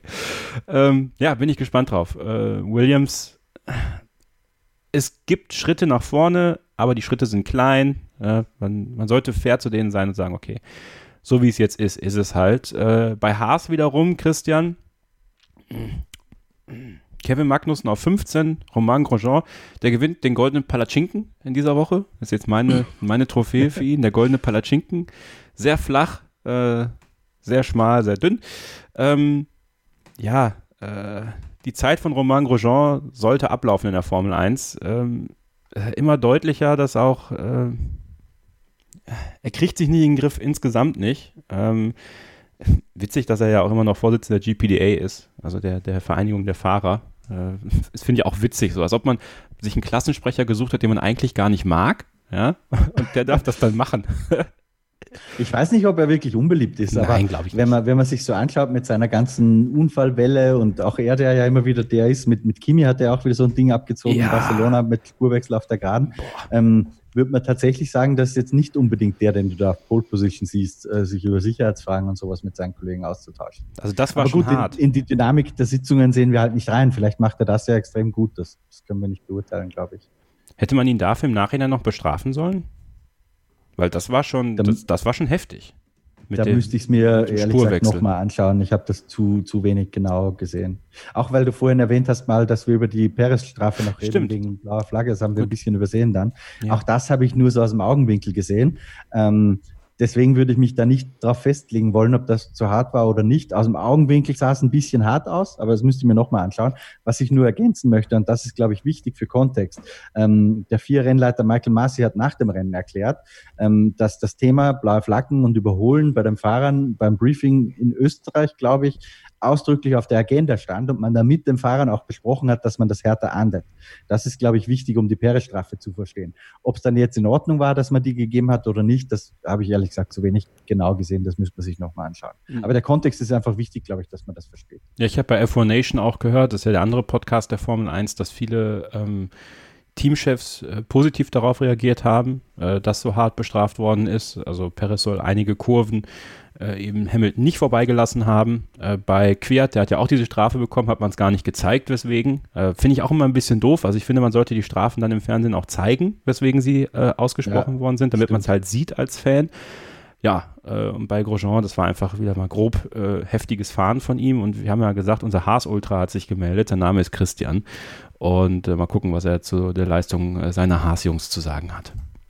Heute nichts mit Ultra. Ich bin ganz beschwichtigt. Es war ja wie immer, Haas versteht ihr Auto nicht, Grosjean dreht sich, ist letzter jammert rum, Magnussen fährt ein gutes Rennen, toller 15. Platz, top. Aber darauf möchte ich diesmal nicht hinaus. Ich habe nämlich in der Sky-Übertragung gehört, dass Hülkenberg wo einen Vertrag von Günter Steiner vorliegen hat, unterschriftsreif. Ich bin gespannt. Ich habe Christian immer vorher schon gefragt, er weiß von nichts. Ich bin gespannt, wo Hülkenberg nun landet. Bei Alpha steht er ja ganz oben auf der Liste als Nachfolger von Raikön. Und jetzt auch hier das vorliegende Angebot. Ich bin gespannt, was meint ihr denn? Also ich glaube, dass er zu sauber geht, weil er kennt das Team, er kennt Fred Vasseur. Ich denke mal, neben Magnussen will er nicht unbedingt fahren. Da hat er vielleicht einen Ferrari Junior daneben. Also ich denke mal, er wird eher bei Alpha fahren. Ist ja ganz interessant, du hast das freie Training ja kommentiert bei Sky, äh, hast dieses Interview von, von Günther Steiner auch gesehen. Für mich klang das jetzt nicht so, dass er irgendwie ein fixes Angebot gemacht hätte, sondern dass sie sich einfach, also wie damals eigentlich, also bei uns gesagt hat, wir haben geredet, ja, und daraus ist nichts geworden. Also, oder glaubst du, dass Hülkenberg bei Haas tatsächlich eine sehr ähm, valide Option ist? Also ich kann es mir schon vorstellen, aber die Information, dass da was schon so konkret ist, die habe ich nicht. Was nicht heißt, dass das nicht äh, so ist. Ja, das will ich gar nicht sagen, aber vielleicht sind da einfach andere besser informiert. Ich, ich weiß davon nichts, dass das schon irgendwie konkret diskutiert wird. Wenn man sich nur überlegt, ähm, also Magnussen wird da mit hoher Wahrscheinlichkeit nicht gehen, der hat einfach zu viel Geld im Portfolio dabei. Ähm, dass Großschlotter weiterfährt, glauben wir alle nicht, haben wir schon ein paar Mal besprochen. Und wenn du dann nur so umschaust, wer könnte denn dafür in Frage kommen, gibt es nicht so viele. Also da steht Nico Hülkenberg, kann ich mir schon vorstellen, also wäre eine absolut logische, nachvollziehbare Wahl. Aber ja, mehr kann ich dazu momentan auch nicht beitragen. Da habe ich kein gesichertes Wissen, was da geredet wird oder auch nicht. Also ich glaube tatsächlich auch, dass Nico Hülkenberg bei Alfa Romeo fahren wird für Kimi Räikkönen. Äh, Giovinazzi wird weiterfahren als Ferrari Junior und ich glaube, das, das glaube ich nicht. Glaubst du nicht? Nein, das glaube ich nicht, weil ich glaube, bei Giovinazzi sind die sich inzwischen, der hat jetzt äh, genug Zeit gehabt, relativ sicher, dass das nicht der ganz große Wurf sein wird. Ähm, und auf der anderen Seite hast du einen Schwarzmann, der von unten nachdrängelt, ähm, dem du eigentlich das Ticket geben musst. Und Ferrari kann ja nur eins der beiden Alfa Romeo Cockpits vertraglich besetzen. Ähm, und ich glaube, dass das Schwarzmann kriegen wird. Das glaube ich nicht. Macht Giovinazzi dann die, die, äh, das, das Alpha-Ticket, ja? Das würde ich nicht ganz ausschließen. Weiß ich nicht. Aber ich, ich sehe Giovinazzi jetzt nicht oder ich kann es mir schwer vorstellen, sagen wir so. Ich glaube nicht, dass Schwarzman das Ticket bekommt, sondern wenn dann Callum Eilert. Der ist nämlich besser. Der ist weiter. Auch, der ist vom Kopf auch, her also weiter. Beide, beide meiner Meinung nach talentierter, zumindest vom Potenzial. Wenn die dann in Formel 1 sitzen, müssen die das erstmal beweisen. Ja, ja. Das stimmt. Aber wäre ich jetzt in der Position von Ferrari, würde ich sagen, okay, Giovinazzi, der wird nicht viermaliger Weltmeister werden. Ähm, also das Thema können wir ad acta legen. Probieren wir den nächsten aus und dann würde ich entweder Schwarzmann oder Eilert. Ja, das muss man sich anschauen. Ja. Mick Schumacher übrigens nicht. Ich Nein. glaube, der ist da bestenfalls Nummer drei in der Liste. Das stimmt. So, wir wollen noch einen kurzen Blick auf Teamkollegen werfen. Nach sechs Rennen kann man das mal machen, finde ich. Ähm, bei Mercedes, Lewis Hamilton, Valtteri Bottas ungefähr eine Höhe, muss man sagen. Das DNF von Bottas in Großbritannien 1, das hängt ihm hinterher, sonst wäre der Punkteabstand wesentlich kleiner. Trotzdem ist wohl klar, dieses Teamduell gewinnt Lewis Hamilton und das wird auch am Ende der Saison so sein. Ähm, Max Verstappen und Alex Albon bei Red Bull Racing, da ist die Diskrepanz extrem groß. Ähm, auch da, da fehlen Red Bull wichtige Punkte. Ja, und erneut muss man sagen, Alex Albon ähm, wird natürlich von Christian Horner jetzt dann doch, finde ich, aktiver gelobt, ähm, auch bei F1 Nation zu hören. Sehr empfehlenswerter Podcast übrigens tatsächlich. Ähm, ihm fehlt die Quali Pace, das sagen sie zumindest. Er bringt tolle Manöver im Rennen, er fährt sich nach vorne, aber trotzdem kann man nicht sagen, dass man mit dem Platz 8 hinter Ferrari zufrieden sein kann als Alex Albon äh, oder als Red Bull mit Alex Albon. Ähm, da muss mehr kommen. Glaubst du denn, dass da jetzt noch mehr kommt bis Ende der Saison? Glaubst du denn, dass er bis Ende der Saison im Red Bull sitzen wird? Mm, ich kriege das Gefühl zunehmend schon, dass sie ihm die Chance wirklich bis Jahresende geben. Ähm, ob sie es mit Gasly auch so gemacht hätten, keine Ahnung. Ähm, also was bei Albon das Problem ist, um, um vielleicht, fangen wir so an, ja, der ist schnell, äh, immer gegen Ende des Rennens, wenn die ganze Nummer schon gelaufen ist. Ja. Also immer dann, wenn es eigentlich keine Rolle mehr spielt, äh, fährt er plötzlich richtig konkurrenzfähige Zeiten. Ähm, das heißt, grundsätzlich kann der das ganz gut. Ich glaube, das, das, da zweifelt auch so richtig keiner dran. Aber er kriegt es halt einfach nicht auf die Reihe im Qualifying, wo es wichtig ist und auch nicht in der entscheidenden Anfangsphase des Rennens, wo du dich so einpositionierst. Ähm, er tut sich ein bisschen schwer, wenn es hecklose ist. Da kommt Verstappen besser damit zurecht. Ähnliches Problem, wie es Vettel bei Ferrari auch hat. Tja, schwierig. Ähm, ich, ich kann mir nicht vorstellen, dass das ein neuer Max Verstappen ist. Ich glaube, das ist auch kein neuer Daniel Ricciardo. Ähm, ich glaube, da ist er vom Niveau schon, schon drunter. Ähm, dass er es besser kann, als er bisher gezeigt hat, glaube ich, Helmut Marko und Christian Horner auch. Aber ähm, ja, es wird schon langsam Zeit, dass da was kommt. Das ist ganz klar. Jetzt haben wir, wie viele sechs Rennen sechs haben wir rum? Ja. Ähm, hat jetzt mit Simon Rainey einen neuen Renningenieur bekommen, sehr erfahrener Mann. Äh, hat früher, ich, ich glaube auch schon Weber, da bin ich mir nicht ganz sicher, aber auf jeden Fall Daniel Ricciardo ingeniert.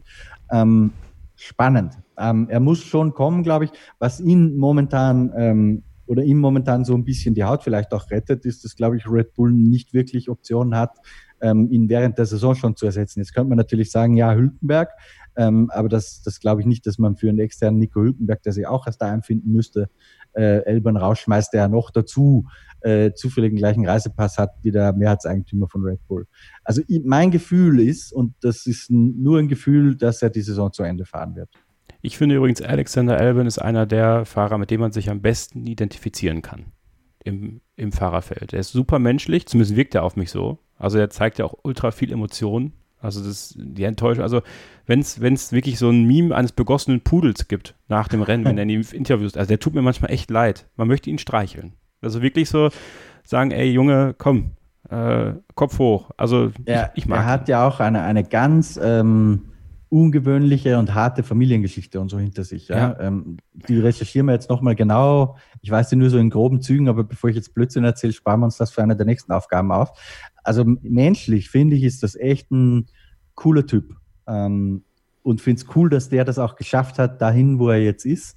Nichtsdestotrotz wird er früher oder später Performance zeigen müssen, weil Dr. Marco, auch wenn er jetzt die in seinen alten Tagen irgendwie die Geduld für sich entdeckt hat als Tugend anscheinend, ähm, ewig lang wird das auch nicht halten.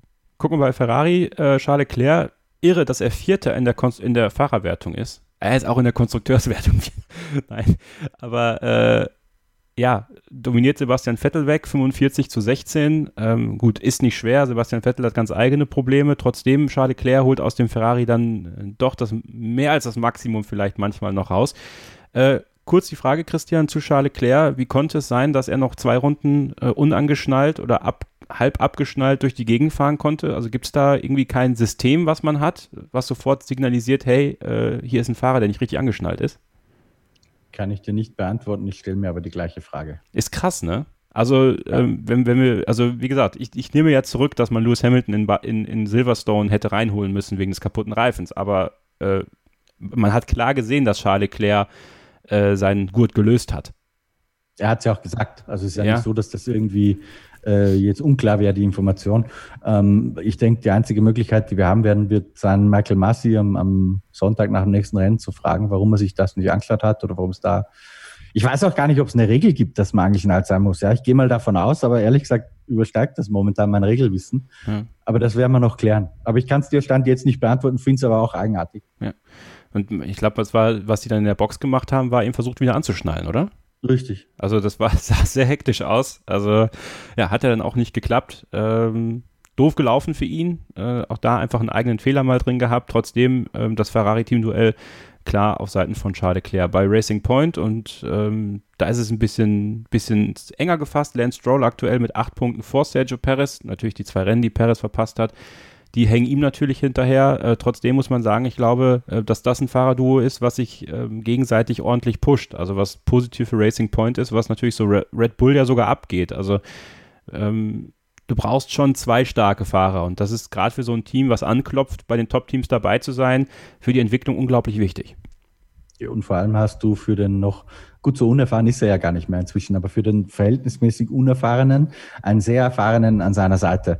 Und ich glaube, wir vergessen auch manchmal, dass Max Verstappen immer noch sehr, sehr jung ist. Und ich glaube, dass das auch Verstappen gut tun würde, wenn er jemanden hätte, der da ein bisschen mehr noch Druck machen kann. Aber ja, bin ich bei dir, Kevin. Ich finde auch, die Dynamik funktioniert bei denen ganz gut. Ob beide jetzt in die gleiche Kategorie gehören wie ein Verstappen, ein Leclerc, ein Ricciardo, Ricciardo gehört da vielleicht auch gar nicht auf die Stufe. Ähm, also da glaube ich, gehören weder Perez noch Stroll hin, aber ähm, quasi bei der ersten Stufe danach ist das eine sehr ausgeglichene Fahrerpaarung, die sich gegenseitig auch schön hilft, Druck macht, äh, glaube ich, voranbringt. So ein bisschen wie äh, Perez Hülkenberg früher auch bei, beim gleichen Team ja. Ähm, da hat Stroll vielleicht noch nicht ganz das Format, aber ich glaube, dass wenn die beiden gut zusammenarbeiten, dass das schon in die Richtung gehen kann.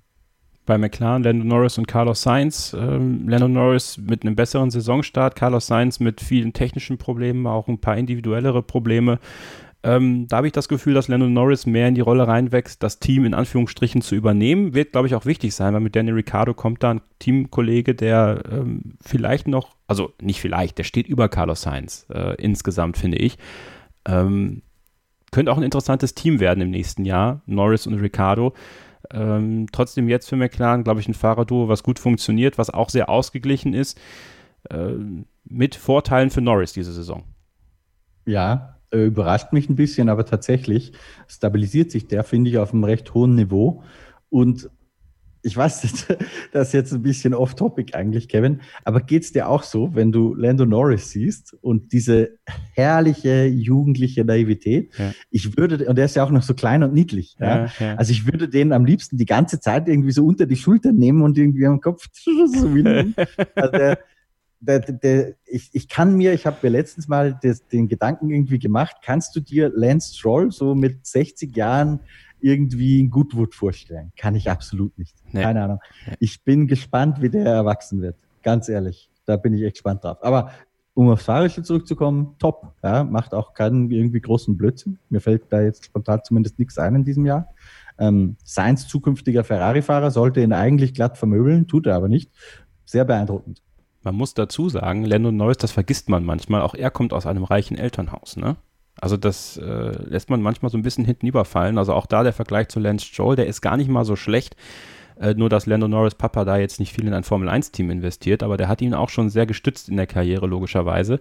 Aber er lässt es halt nicht so raushängen. Also das ist halt das, das Interessante bei Lando Norris. Und ich glaube, dass wenn er dieses Erwachsene mit reinkriegt irgendwann, dann kann das ein wirklicher äh, Topfahrer werden. Also der hat, der hat, der steht, finde ich, vom Rein und Talent und auch vom, rohen Speed, das haben wir ja auch immer ganz oft schon besprochen, äh, für mich jetzt auch schon über Carlos Sainz, wo er damals angefangen hat. Ja, äh, also auch vor allem dafür, dass er erst im zweiten Jahr ist, ja. Ähm, sehr, wirklich sehr stark, ja. Äh, Renault, Ricardo und Ocon ähm, ist weiter, also ist punktemäßig nicht weit auseinander. Vier Punkte haben die beiden nur Unterschied. Äh, Ricardo 20, Ocon 16 ist natürlich trotzdem enttäuschend für Renault, keine Frage. Da ist der, die Diskrepanz aber weit na, größer. Wir haben es gerade schon angesprochen. Ocon fährt nicht so auf dem Level, auf das man sich sicherlich erhofft hat in Frankreich. Äh, Ricardo, ähm, ja, Ricardo fährt auch nicht wie jemand, der aus dem Team ausscheidet tatsächlich. Also ich habe, also es ist durchaus Ernsthaftigkeit dabei und auch von beiden Seiten. Also da hatte ich ein bisschen die Sorge, dass man Ricardo irgendwie ein Stück weit ausbotet, aber das macht man zum Glück nicht. Ähm, wie schätzt du dieses Fahrerduo ein nach sechs Rennen? Also wie gesagt, wie ich vorhin schon gesagt habe, würde ich Ocon noch ein bisschen Zeit geben, weil Ricciardo auch ein bisschen gebraucht hat. Aber wir erreichen jetzt dann schon langsam die Phase in der Saison, wo er auch kommen muss. Momentan ist es für mich sehr, sehr deutlich, dass den Ricciardo verbläst, ganz blöd gesagt. Alpha Tauri, Gasly Quiert, ich glaube, das haben wir besprochen. Ähm, da wird sich Wobei, ein, Satz vielleicht, Quiert tut sich vor allem im Qualifying schwer. Geht manchmal ein bisschen unter, aber im ja. Rennen ist er ganz gut unterwegs. Auch konstant, kann, glaube ich, ganz okay mit den Reifen umgehen, aber im Qualifying äh, kriegt das irgendwie, also das Gasly echt eine andere Liga. Trotzdem würde ich mal davon ausgehen, dass Yuki Tsunoda im nächsten Jahr bei Alpha Tauri im Cockpit sitzt. Wenn es nicht Alexander Elvin ist, neben Pierre Gasly. Könnte übrigens ein ja, interessantes Fahrrad zu, werden. Zunoda braucht die Superlizenzpunkte. Ich glaube, dafür muss er mindestens Fünfter werden. Das wäre er momentan. Aber da, wenn der sich bewährt, ja, sehr wahrscheinlich, weil Honda natürlich äh, für Zunoda pusht. Ja. Ähm, Alfa Romeo, Giovinazzi und Raikön, ja, ich finde da bei, bei diesen Teams erübrigt sich das ein Stück weit. Also auch bei, ähm, bei, bei, ja. bei Williams äh, äh oder auch bei Haas. Äh, das ist halt alles das klingt halt wirklich doof. Du könntest sie alle in einen Sack stecken. Also klar, Kimi steht noch mal ein bisschen über allem, äh, aber beim Rest, ähm, gut, Russell auch. Also dann stecken wir Latifi, Magnussen und Grosjean und Giovinazzi in einen Sack, ziehen wir raus und ja, irgendwo stellen wir sie alle auf ein Podest und wissen, aha, ist ein Level und das ist nicht gut. Also so hart das klingt jetzt aktuell. Natürlich, die, ja. die Fahrer individuell haben sehr viel mehr Talent. Also Magnussen und, und auch Grosjean ist ja kein, kein schlechter Fahrer. Aber für das, was das, was das äh, der Untersatz bietet, ist das schon, ähm, schon hart.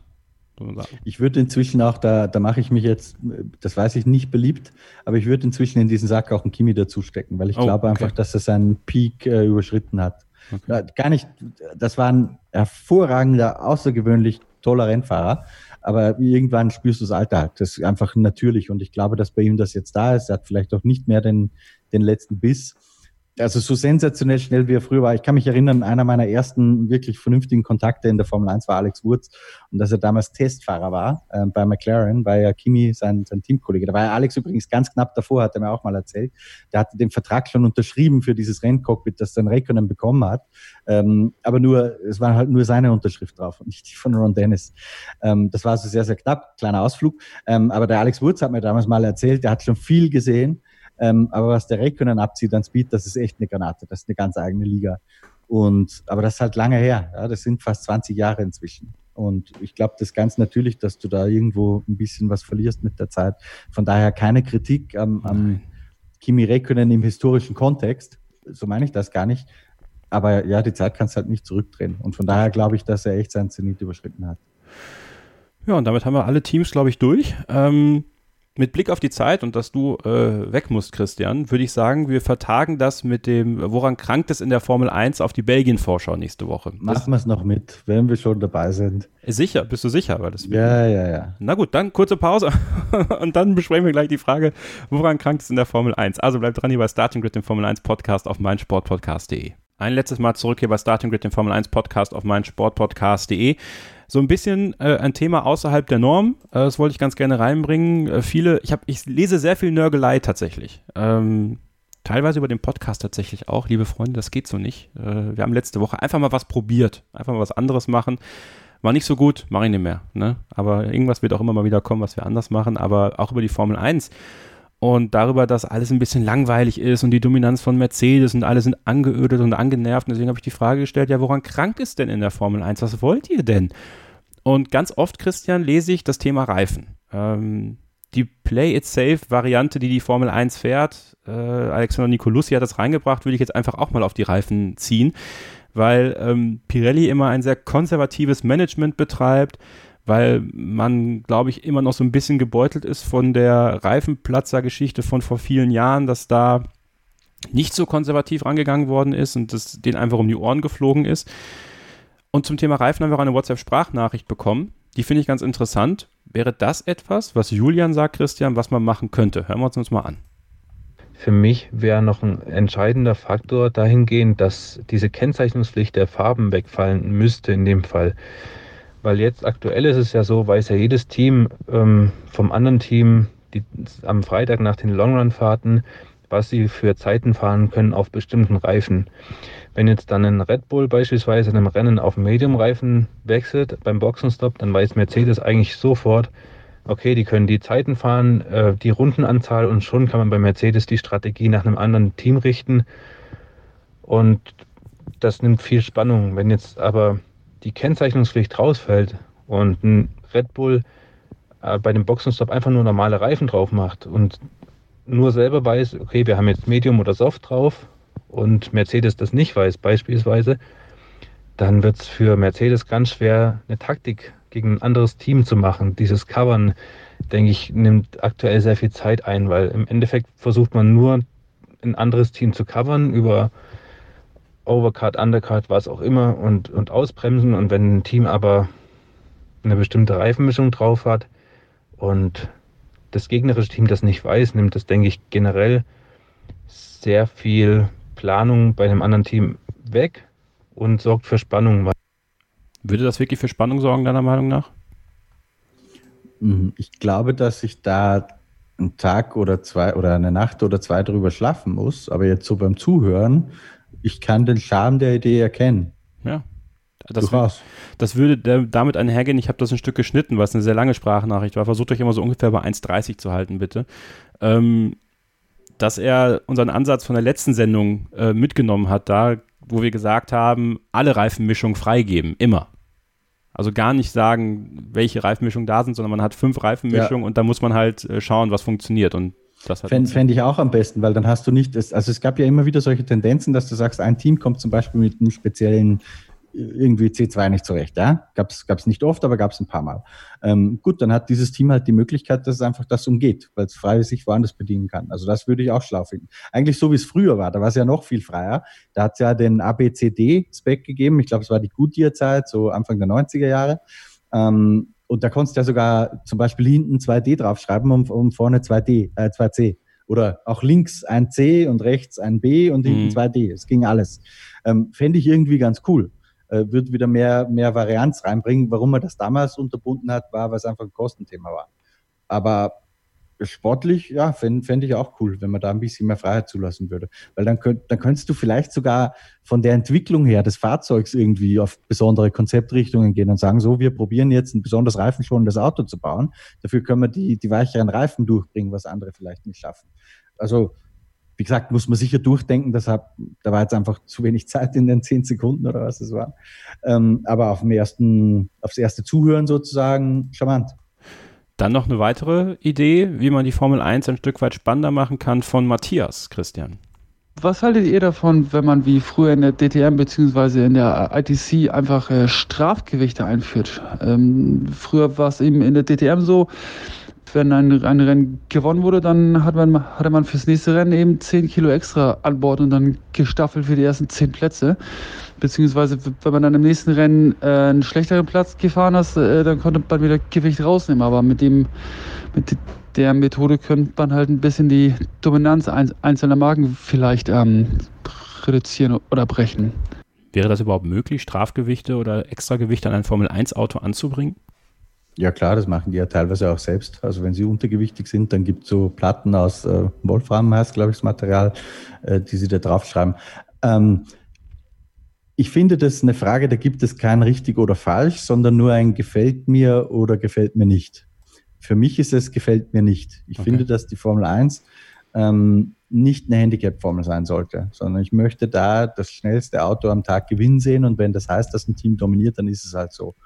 Das ist aber eine reine Ansichtssache. Ja, das kann man so und so sehen. Würde es den Zweck erfüllen, dass du sagst, du schließt den Gap jetzt zum Beispiel zwischen Red Bull und Mercedes ein bisschen? Absolut. Also es wird den Zweck erfüllen. Für meine, und das ist, das definiert ja jeder für sich anders, für, für meine Begriffe, wie ich die DNA der Formel 1 für mich sehen möchte, passt es halt nicht. Sven Bark. Wie siehst du das, Kevin? Das würde mich von dir auch interessieren. Ich ob, mit dem. Ob du bei einer Ballastformel dabei wärst. Nein, tatsächlich bin ich okay. da auch bei dir. Ähm, das, das ist für wäre, mich Tourenwagen irgendwie, oder? Das ist Tourenwagen, ja. Und ich glaube auch nicht, dass, äh, dass da die Teams mitspielen würden. Also das ist mal ich, ich sehe da nicht diesen Mehrwert, den man dadurch hat. Also dann würde ich eher das mit den Reifen machen. Ähm, das finde ich dann wesentlich umsetzbarer, sage ich mal. Ich, ich weiß nicht, ob, ob, ob eine Ballastformel für die Formel 1 das Richtige wäre, weil im Endeffekt ähm, wäre das schon fast zu viel, das klingt ja doof, ne? Fast zu viel Strafe eigentlich für, für gute Leistungen.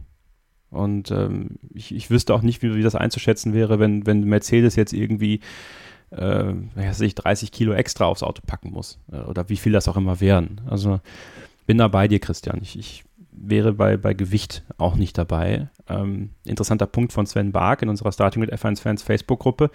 Die Formel 1 ist so interessant wie schon immer. Es war bisher immer so, dass ein Team einen Fahrer Jahre dominiert hat. Das Problem der Deutschen ist, dass wir nicht damit klarkommen, dass es kein Deutscher ist, der da alles in Grund und Boden fährt. Leider bekommt Mercedes als deutsches Formel 1-Team aber nicht den nötigen Respekt, den sie verdient hätten. Es ist kein deutsches Formel 1-Team. Äh, wir hören zwar die deutsche Nationalhymne, aber es ist kein deutsches Formel 1-Team. Es ist halt ein deutscher Hersteller, der im Hintergrund ist. Ähm, ist der deutsche Fan das Problem manchmal, äh, der das der das Formel 1 Geschehen zu langweilig sieht. Du verfolgst es ja ähm, bei deinen ganzen Kanälen auch so ein bisschen. Wie sieht das in anderen Ländern aus?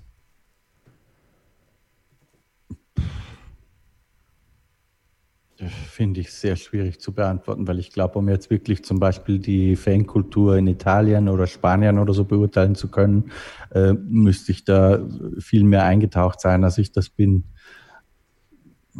traue ich mir fast nicht zu beantworten, dass Deutschland so ein bisschen einfach gesättigt ist nach Schumacher, Vettel und Mercedes, ist, glaube ich, ganz normal. Das ist, man darf ja nicht vergessen, Schumi war Anfang der 90er Jahre, als das losging. Das heißt, wir haben jetzt 30 Jahre eigentlich ähm, dieses Thema wirklich irgendwo on top, neben Fußball, phasenweise Tennis, was gibt's noch in Deutschland? Ich glaube Handball, phasenweise. Auf jeden Fall 30 Jahre lang ist das echt ein sehr, sehr reichweitenstarkes, großes Thema jetzt gewesen. Wird es auch bleiben, glaube ich, auch wenn da irgendwann mal kein Deutscher mehr fährt vielleicht.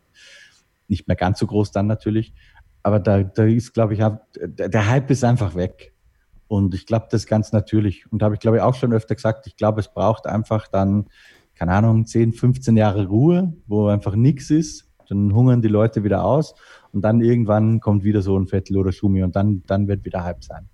Ich glaube, das kannst du nicht, du kannst ein Feuer nicht äh, durchgehend äh, brennen lassen. Ich glaube, das muss dazwischen mal abgehen und du musst neues Holz reintun und das wieder anzünden irgendwann.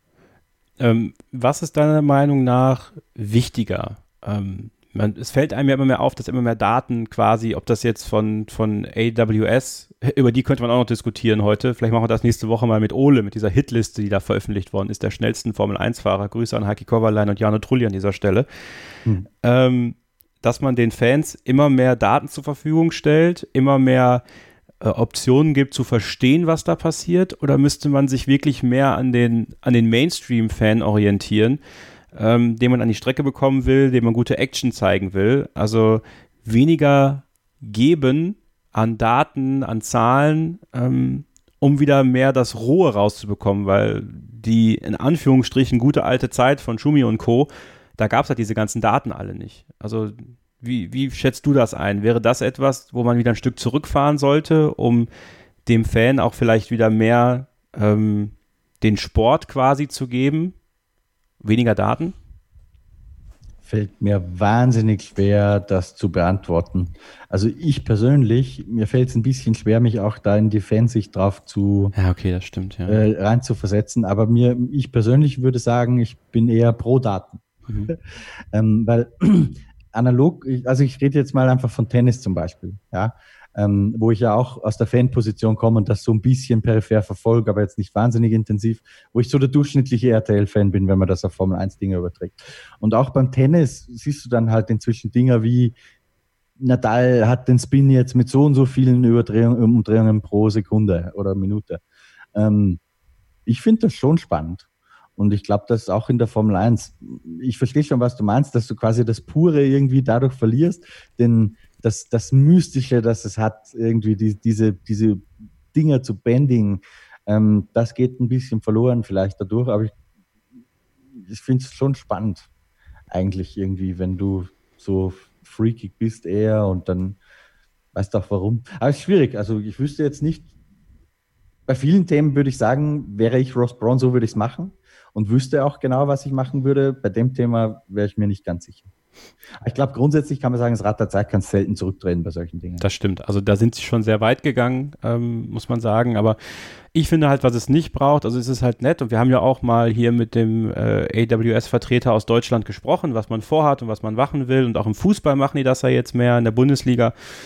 Ähm, so äh, Predictions für Duelle und so. Also äh, Close to Battle in zwei Runden und dann haben wir noch eine Overtake-Probability äh, und sowas, die angezeigt wird oder irgendwelche Reifendaten. Ähm, ein bisschen weniger wäre schon mehr, finde ich. Ähm, man kann den Leuten was geben. Ah, es ist schwierig. Es ist schwierig. Es ist ein ganz schmaler Grad, den die Formel 1 da geht. Und äh, man muss aufpassen, weil im Endeffekt ist das Wichtigste, was du, was du brauchst, klar, du brauchst eine gewisse Basis an Hardcore-Fans, die werden ja auch immer bleiben, egal wie die Formel 1 sich entwickelt, aber du brauchst neue Fans. Die machen zwar schon viel mit Twitch und sowas und YouTube, jetzt der große Preis der Eifel, ja auch live auf YouTube, auch in Deutschland. Das ist schon gut und schön. Das Problem ist, du musst eine Conversion finden. Das ist jetzt auch wieder doofer Wirtschaftssprech. Also du, du brauchst quasi, äh, wie heißt das nochmal im, im, eigentlich, es gibt noch einen anderen englischen Begriff dafür. Aber der fällt mir jetzt gerade nicht ein, der wird das noch ein bisschen. Ein Churn, du musst einen Churn finden. Äh, du musst aus denen, die bei Twitch streamen, kostenlos, musst du Paying Customers machen. Mein Gott, ey, es ist aber auch ein bisschen extrem mit dem Englisch. Äh, also du musst quasi einen, musst quasi einen Weg finden, dass die Leute Geld ausgeben für das, was sie da sehen. Ob das dann jetzt, also idealerweise an der Strecke, äh, aber im Zweifel auch an die TV-Partner, die äh, ja auch ein Interesse daran haben, dass zum Beispiel bei Sky Deutschland ähm, ganz viele Leute das Ding abonnieren, wenn es bei RTL nicht mehr zu sehen ist. Und die Gefahr, dass man mit einer Übersättigung und einer Überverkomplizierung. Man will ja mit 2022 mit, den, mit dem neuen Reglement zumindest das ein bisschen einfacher machen. Aber auch, dass ähm, der Genuss des Produkts muss möglichst einfach bleiben und dabei möglichst viel Geld abwerfen oder Geld kreieren. Und da, finde ich, ist die Formel 1 auf einem sehr schwierigen Plateau aktuell. Das ist nur mein Eindruck, ich weiß nicht. Ob das jetzt Sinn ergeben hat, was ich allerdings, gesagt habe. Allerdings, ob, ob zu viel Information falls es sowas gibt, ob zu viel Information tatsächlich den in Anführungszeichen einfacheren oder oberflächlicheren Fan wirklich abtönt. Bin, da bin ich anderer Meinung. Also ich, ich finde, das haben wir eh schon öfter gesagt, aber ich finde, dass Sky UK wirklich einen brillanten Job darin macht, weil ich habe nicht das Gefühl, dass die sich zurücknehmen im Sinn von, wir machen es jetzt so banal wie möglich. Äh, sie trauen ihrem, ihren Zuschauern schon ein bisschen was zu, ähm, präsentieren es aber auch unfassbar kompetent und aber trotzdem einfach. Ja, ich habe nicht das Gefühl, dass es da Punkte gibt, wo man nicht mehr folgen kann. Ähm, die machen das schon sehr gut. Die Frage ist, so eine Einblendung, zum Beispiel nehmen wir, du hast ein Duell, vielleicht sogar einen Sieg, ähm, 20 Runden vor Schluss und dann ist da so eine Prediction, in der letzten Runde wird es echt eng. Das schürt schon ein bisschen Spannung auf. Aber ich, ich verstehe, was du meinst, Kevin. Ist echt schwierig. Ähm, ist es wohl zu viel? So grundsätzlich das Gefühl ist, ich glaube nicht, dass du Leute abturnst, weil der dann es nicht interessiert, der blickt vielleicht einfach drüber weg. Ähm, aber du gewinnst vielleicht jemanden, der sagt, das fehlt mir. Aber es ist echt, ja, also kann, ich würde, wie, ich vorhin gesagt habe, ich würde jetzt auch nicht sagen, so ist richtig und so ist falsch. Ich finde der Vorteil, den Sky UK hat, die ähm, Experten, also quasi die Ex-Rennfahrer, die machen das gut. Und Deutschland hat jetzt, glaube ich, den ersten Experten, der das auch gut hinbekommt, das ist Ralf Schumacher. Also der Absolut. mit einfachen Worten und mit Worten, die quasi beim Menschen ankommen, weil er ja sehr roh auch ist manchmal ähm, und sehr suffisant, aber trotzdem so, dass jeder das versteht. Also er versucht auch alle mitzunehmen und das könnte eine richtige Stärke für Sky werden. Auch Nick Heidfeld macht das gut, rein vom, vom Inhaltlichen her. Der ist aber nicht so unterhaltsam, sage ich mal, wie Ralf Schumacher das dann gleichzeitig ist. Und das ging Deutschland halt noch ab. Also Christian Danner ist auch ein super Experte. Ne? Vielleicht wäre Christian Danner auch noch jemand, der bei Sky mal, also da sollte man mal überlegen, ob man den als Experten mit reinholt ab der nächsten Saison. Weil ich, ich fände, ich würde über, also es würde mir natürlich sehr, sehr leid tun für meine österreichischen Landsleute. Ich fände, dass Alexander Wurz der perfekte Mann wäre. Auch, Sky. auch. Weil das wäre derjenige, der die Flanke abdeckt, die Sky noch offen lässt, weil Ralf macht das ja sehr cool, dass er die quasi menschlichen, sportlichen Themen so ein bisschen, aber ich glaube, dass äh, Alex noch ein bisschen besser ähm, darauf eingehen können würde, was jetzt wirklich an technischen Details und so weiter passiert. Ich glaube, da war Ralf ein bisschen zu lang vielleicht von der Formel 1 weg. Der, ich meine, der, um Gottes Willen, ja, der kennt das viel besser als ich.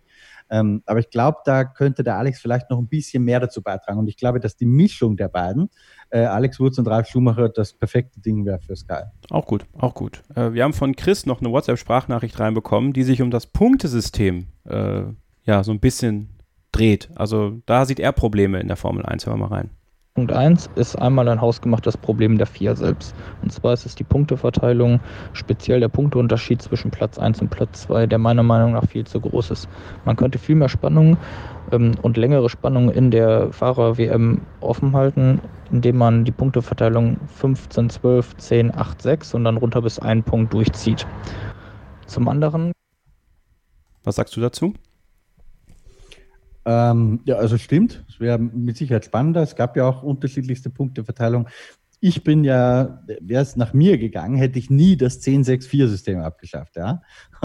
ähm, auch da ist der Sieg ja sehr stark gewichtet und ich finde das auch irgendwie wichtig und das ist jetzt quasi die, das Gegenargument, ähm, weil ein Grand Prix-Sieg, das wurde irgendwie entwertet die letzten Jahre, weil es einfach schon so viele Grand Prix gab. Aber als ich so, keine Ahnung, Mitte 90er Jahre, so 13, 14 Jahre alt war, angefangen habe, mich in die Formel 1 zu verlieben, da war halt ein Grand Prix-Sieg noch echt was wert. Das war ja fast wie ein Titel, hm. ein bisschen, weil halt nicht gleich die Woche drauf der, der nächste war.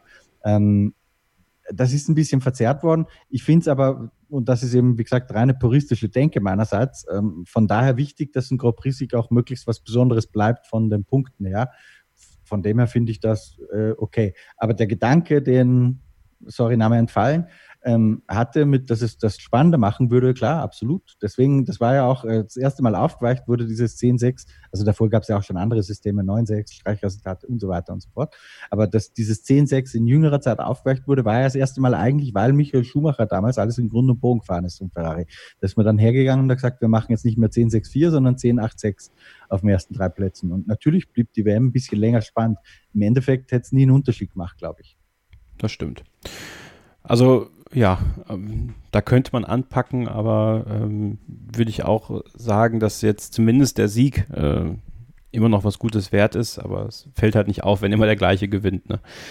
So, dann haben wir noch eine Sache, wo viele sagen, das krankt so ein bisschen oder das, da, daran krankt die Formel 1, das ist der Funkverkehr. Äh, dieser immense Funkverkehr, der zwischen Fahrern und Ingenieuren ist. Also wir erinnern uns an Lando Norris, diese Hammerrunde, diese letzte in Österreich, wo er aber die ganze Zeit durchgeleitet worden ist von seinem Renningenieur. Welche Knöpfe muss er drücken, was muss er machen, was muss er tun? Und ein Hörer hatte dazu auch noch eine Meinung. Und zwar eine Und da muss ich nochmal richtig abspielen hier. Das ist abgestürzt hier, was das denn? So. Und zwar in der DTM darf man ja während des Rennens, dürfen die Fahrer bzw. Ingenieur nicht mit den Fahrer funken. Ähm, ob man das vielleicht nicht auch in der Formel 1 so macht. In der DTM dürfen die Fahrer und Ingenieure nur äh, in der Boxengasse quasi miteinander funken. Äh, auf der Strecke nicht. Und dann dürfen sie auch nur funken, wenn Notfall ist.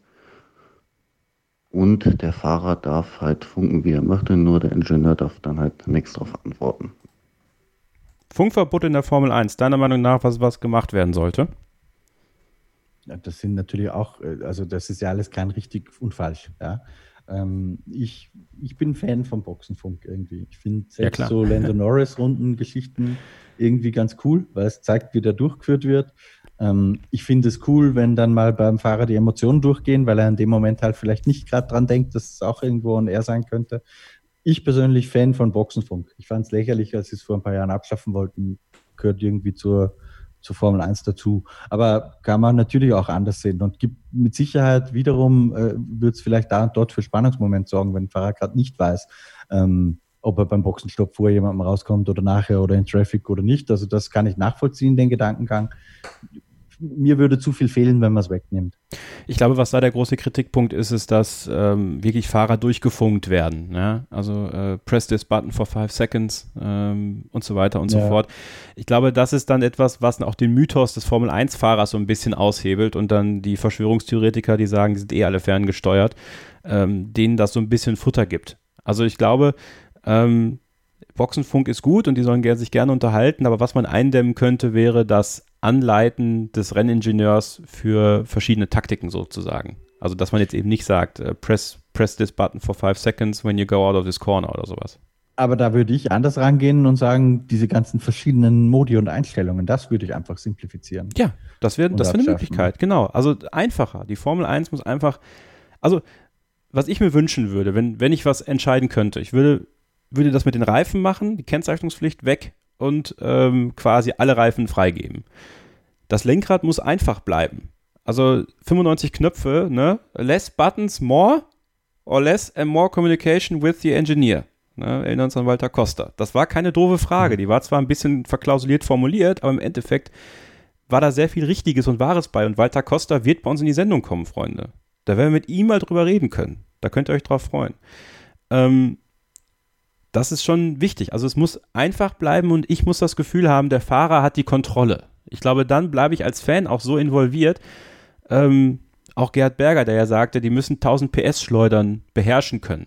Ähm, und, aber das ist nun mal, das Kind ist im Brunnen gefallen. Ich glaube, die Formel 1 krankt vor allem daran, dass sie sich so an die äh, Umwelt orientieren müssen. Ähm, die Formel 1 für mich in den 90ern, das war eine Verschwenderserie. Äh, das war, das war High Speed, das war High Cost, das war Versch Verbrauch ohne Ende. Und theoretisch muss man schon hinterfragen, ähm, rein vom äh, Umweltscore sozusagen, wenn du dir mal in der Formel 2 und auch in der Formel 1 die Bereiche neben der Ideallinie angeguckt hast, besonders bei der Formel 2, das war ja pechschwarz. Die Reifen haben sich ja aufgelöst. Das kann auch nicht gut sein für die Umwelt. Ja, also Nur ich glaube, das ist halt das Problem, dass die Formel 1 sich natürlich jetzt auch an die neuen Begebenheiten anpassen muss. Und da, ähm, ja, man sich schon diese, der, der Kostenfaktor, aber auch der Nachhaltigkeitsfaktor, ohne dabei aber wirklich eine, und das hat auch ein User in der Starting Grid F1 Fans Facebook-Gruppe geschrieben, eine Serie zu sein, die wirklich was für den, Ser äh, für den, für die Prototypen, für den Straßenverkehr äh, liefert. An die G-Punkt war das. Das ist auch nicht von der Hand zu weisen, dass das Schwierigkeiten sind, die die Formel 1 halt hat, aber so grundsätzliche Sachen kann man schon, finde ich, in den nächsten Jahren nochmal noch mal angehen. Das habe ich aber auch viel geredet. Hat das Sinn ergeben? Was mir, was, ja, ja, was, was mir gerade eingefallen ist, Sag. wenn der User Andy G. -Punkt heißt, wird Lando Norris dazu lachen, glaube ich. So, Christian, danke. Danke für diesen Schlusspunkt ja, dieser Sendung. Das war noch der intellektuelle Höhepunkt zum Abschluss jetzt, oder? Ja, ich glaube, wir haben äh, jede Menge gequatscht, ähm, euch ein bisschen was an die Hand gegeben, wo, wo ihr drüber nachdenken könnt. Und ja, äh, lasst uns gerne euer Feedback da auf die Sendung. Folgt uns bei Twitter at mst-christian n, bei Facebook Formel 1 Insight mit Christian Nimmervoll. Bitte liken. Äh, da gibt's, du hast es nicht vergessen. Ich hab's nicht. Nein, Mann. Nein, Mann. Ich, ich kenne, wenn ich das einmal drin habe, dann mache ich das auch. Wie, wie deine Seiten. Die kann ich auch im Schlaf, äh, kann ich auch im Schlaf sagen. ähm, ich bin froh, dass du nicht 10.000 Mal Kevin gesagt hast heute. Also, das ist gut. Das hast du gut gemacht. Nein, ähm, Ad Kevin Scheuren bei Twitter, wenn ihr mir folgen wollt, Ad Ole Waschkau für Ole, der nächste Woche wieder da sein wird, dann blicken wir auf den großen Preis von Belgien zurück. Ihr könnt mit uns in Kontakt treten in unseren diversen Gruppen, äh, Facebook, Telegram, äh, schickt eine Mail, ja, alles in den Show Notes. Äh, schickt eine Sprachnachricht dann für nächste Woche, dann äh, freuen wir uns darauf und ich bedanke mich, Christian, dass du heute mit dabei warst. Kevin, ich danke, Kevin. Abend, Kevin. Ciao. ciao. In diesem Sinne, bis zum nächsten Mal und keep racing. Starting Grid, die Formel 1 Show mit Kevin Scheuren und Ole Waschkau in Zusammenarbeit mit motorsporttotal.com und Formel1.de. Keep racing auf meinsportpodcast.de.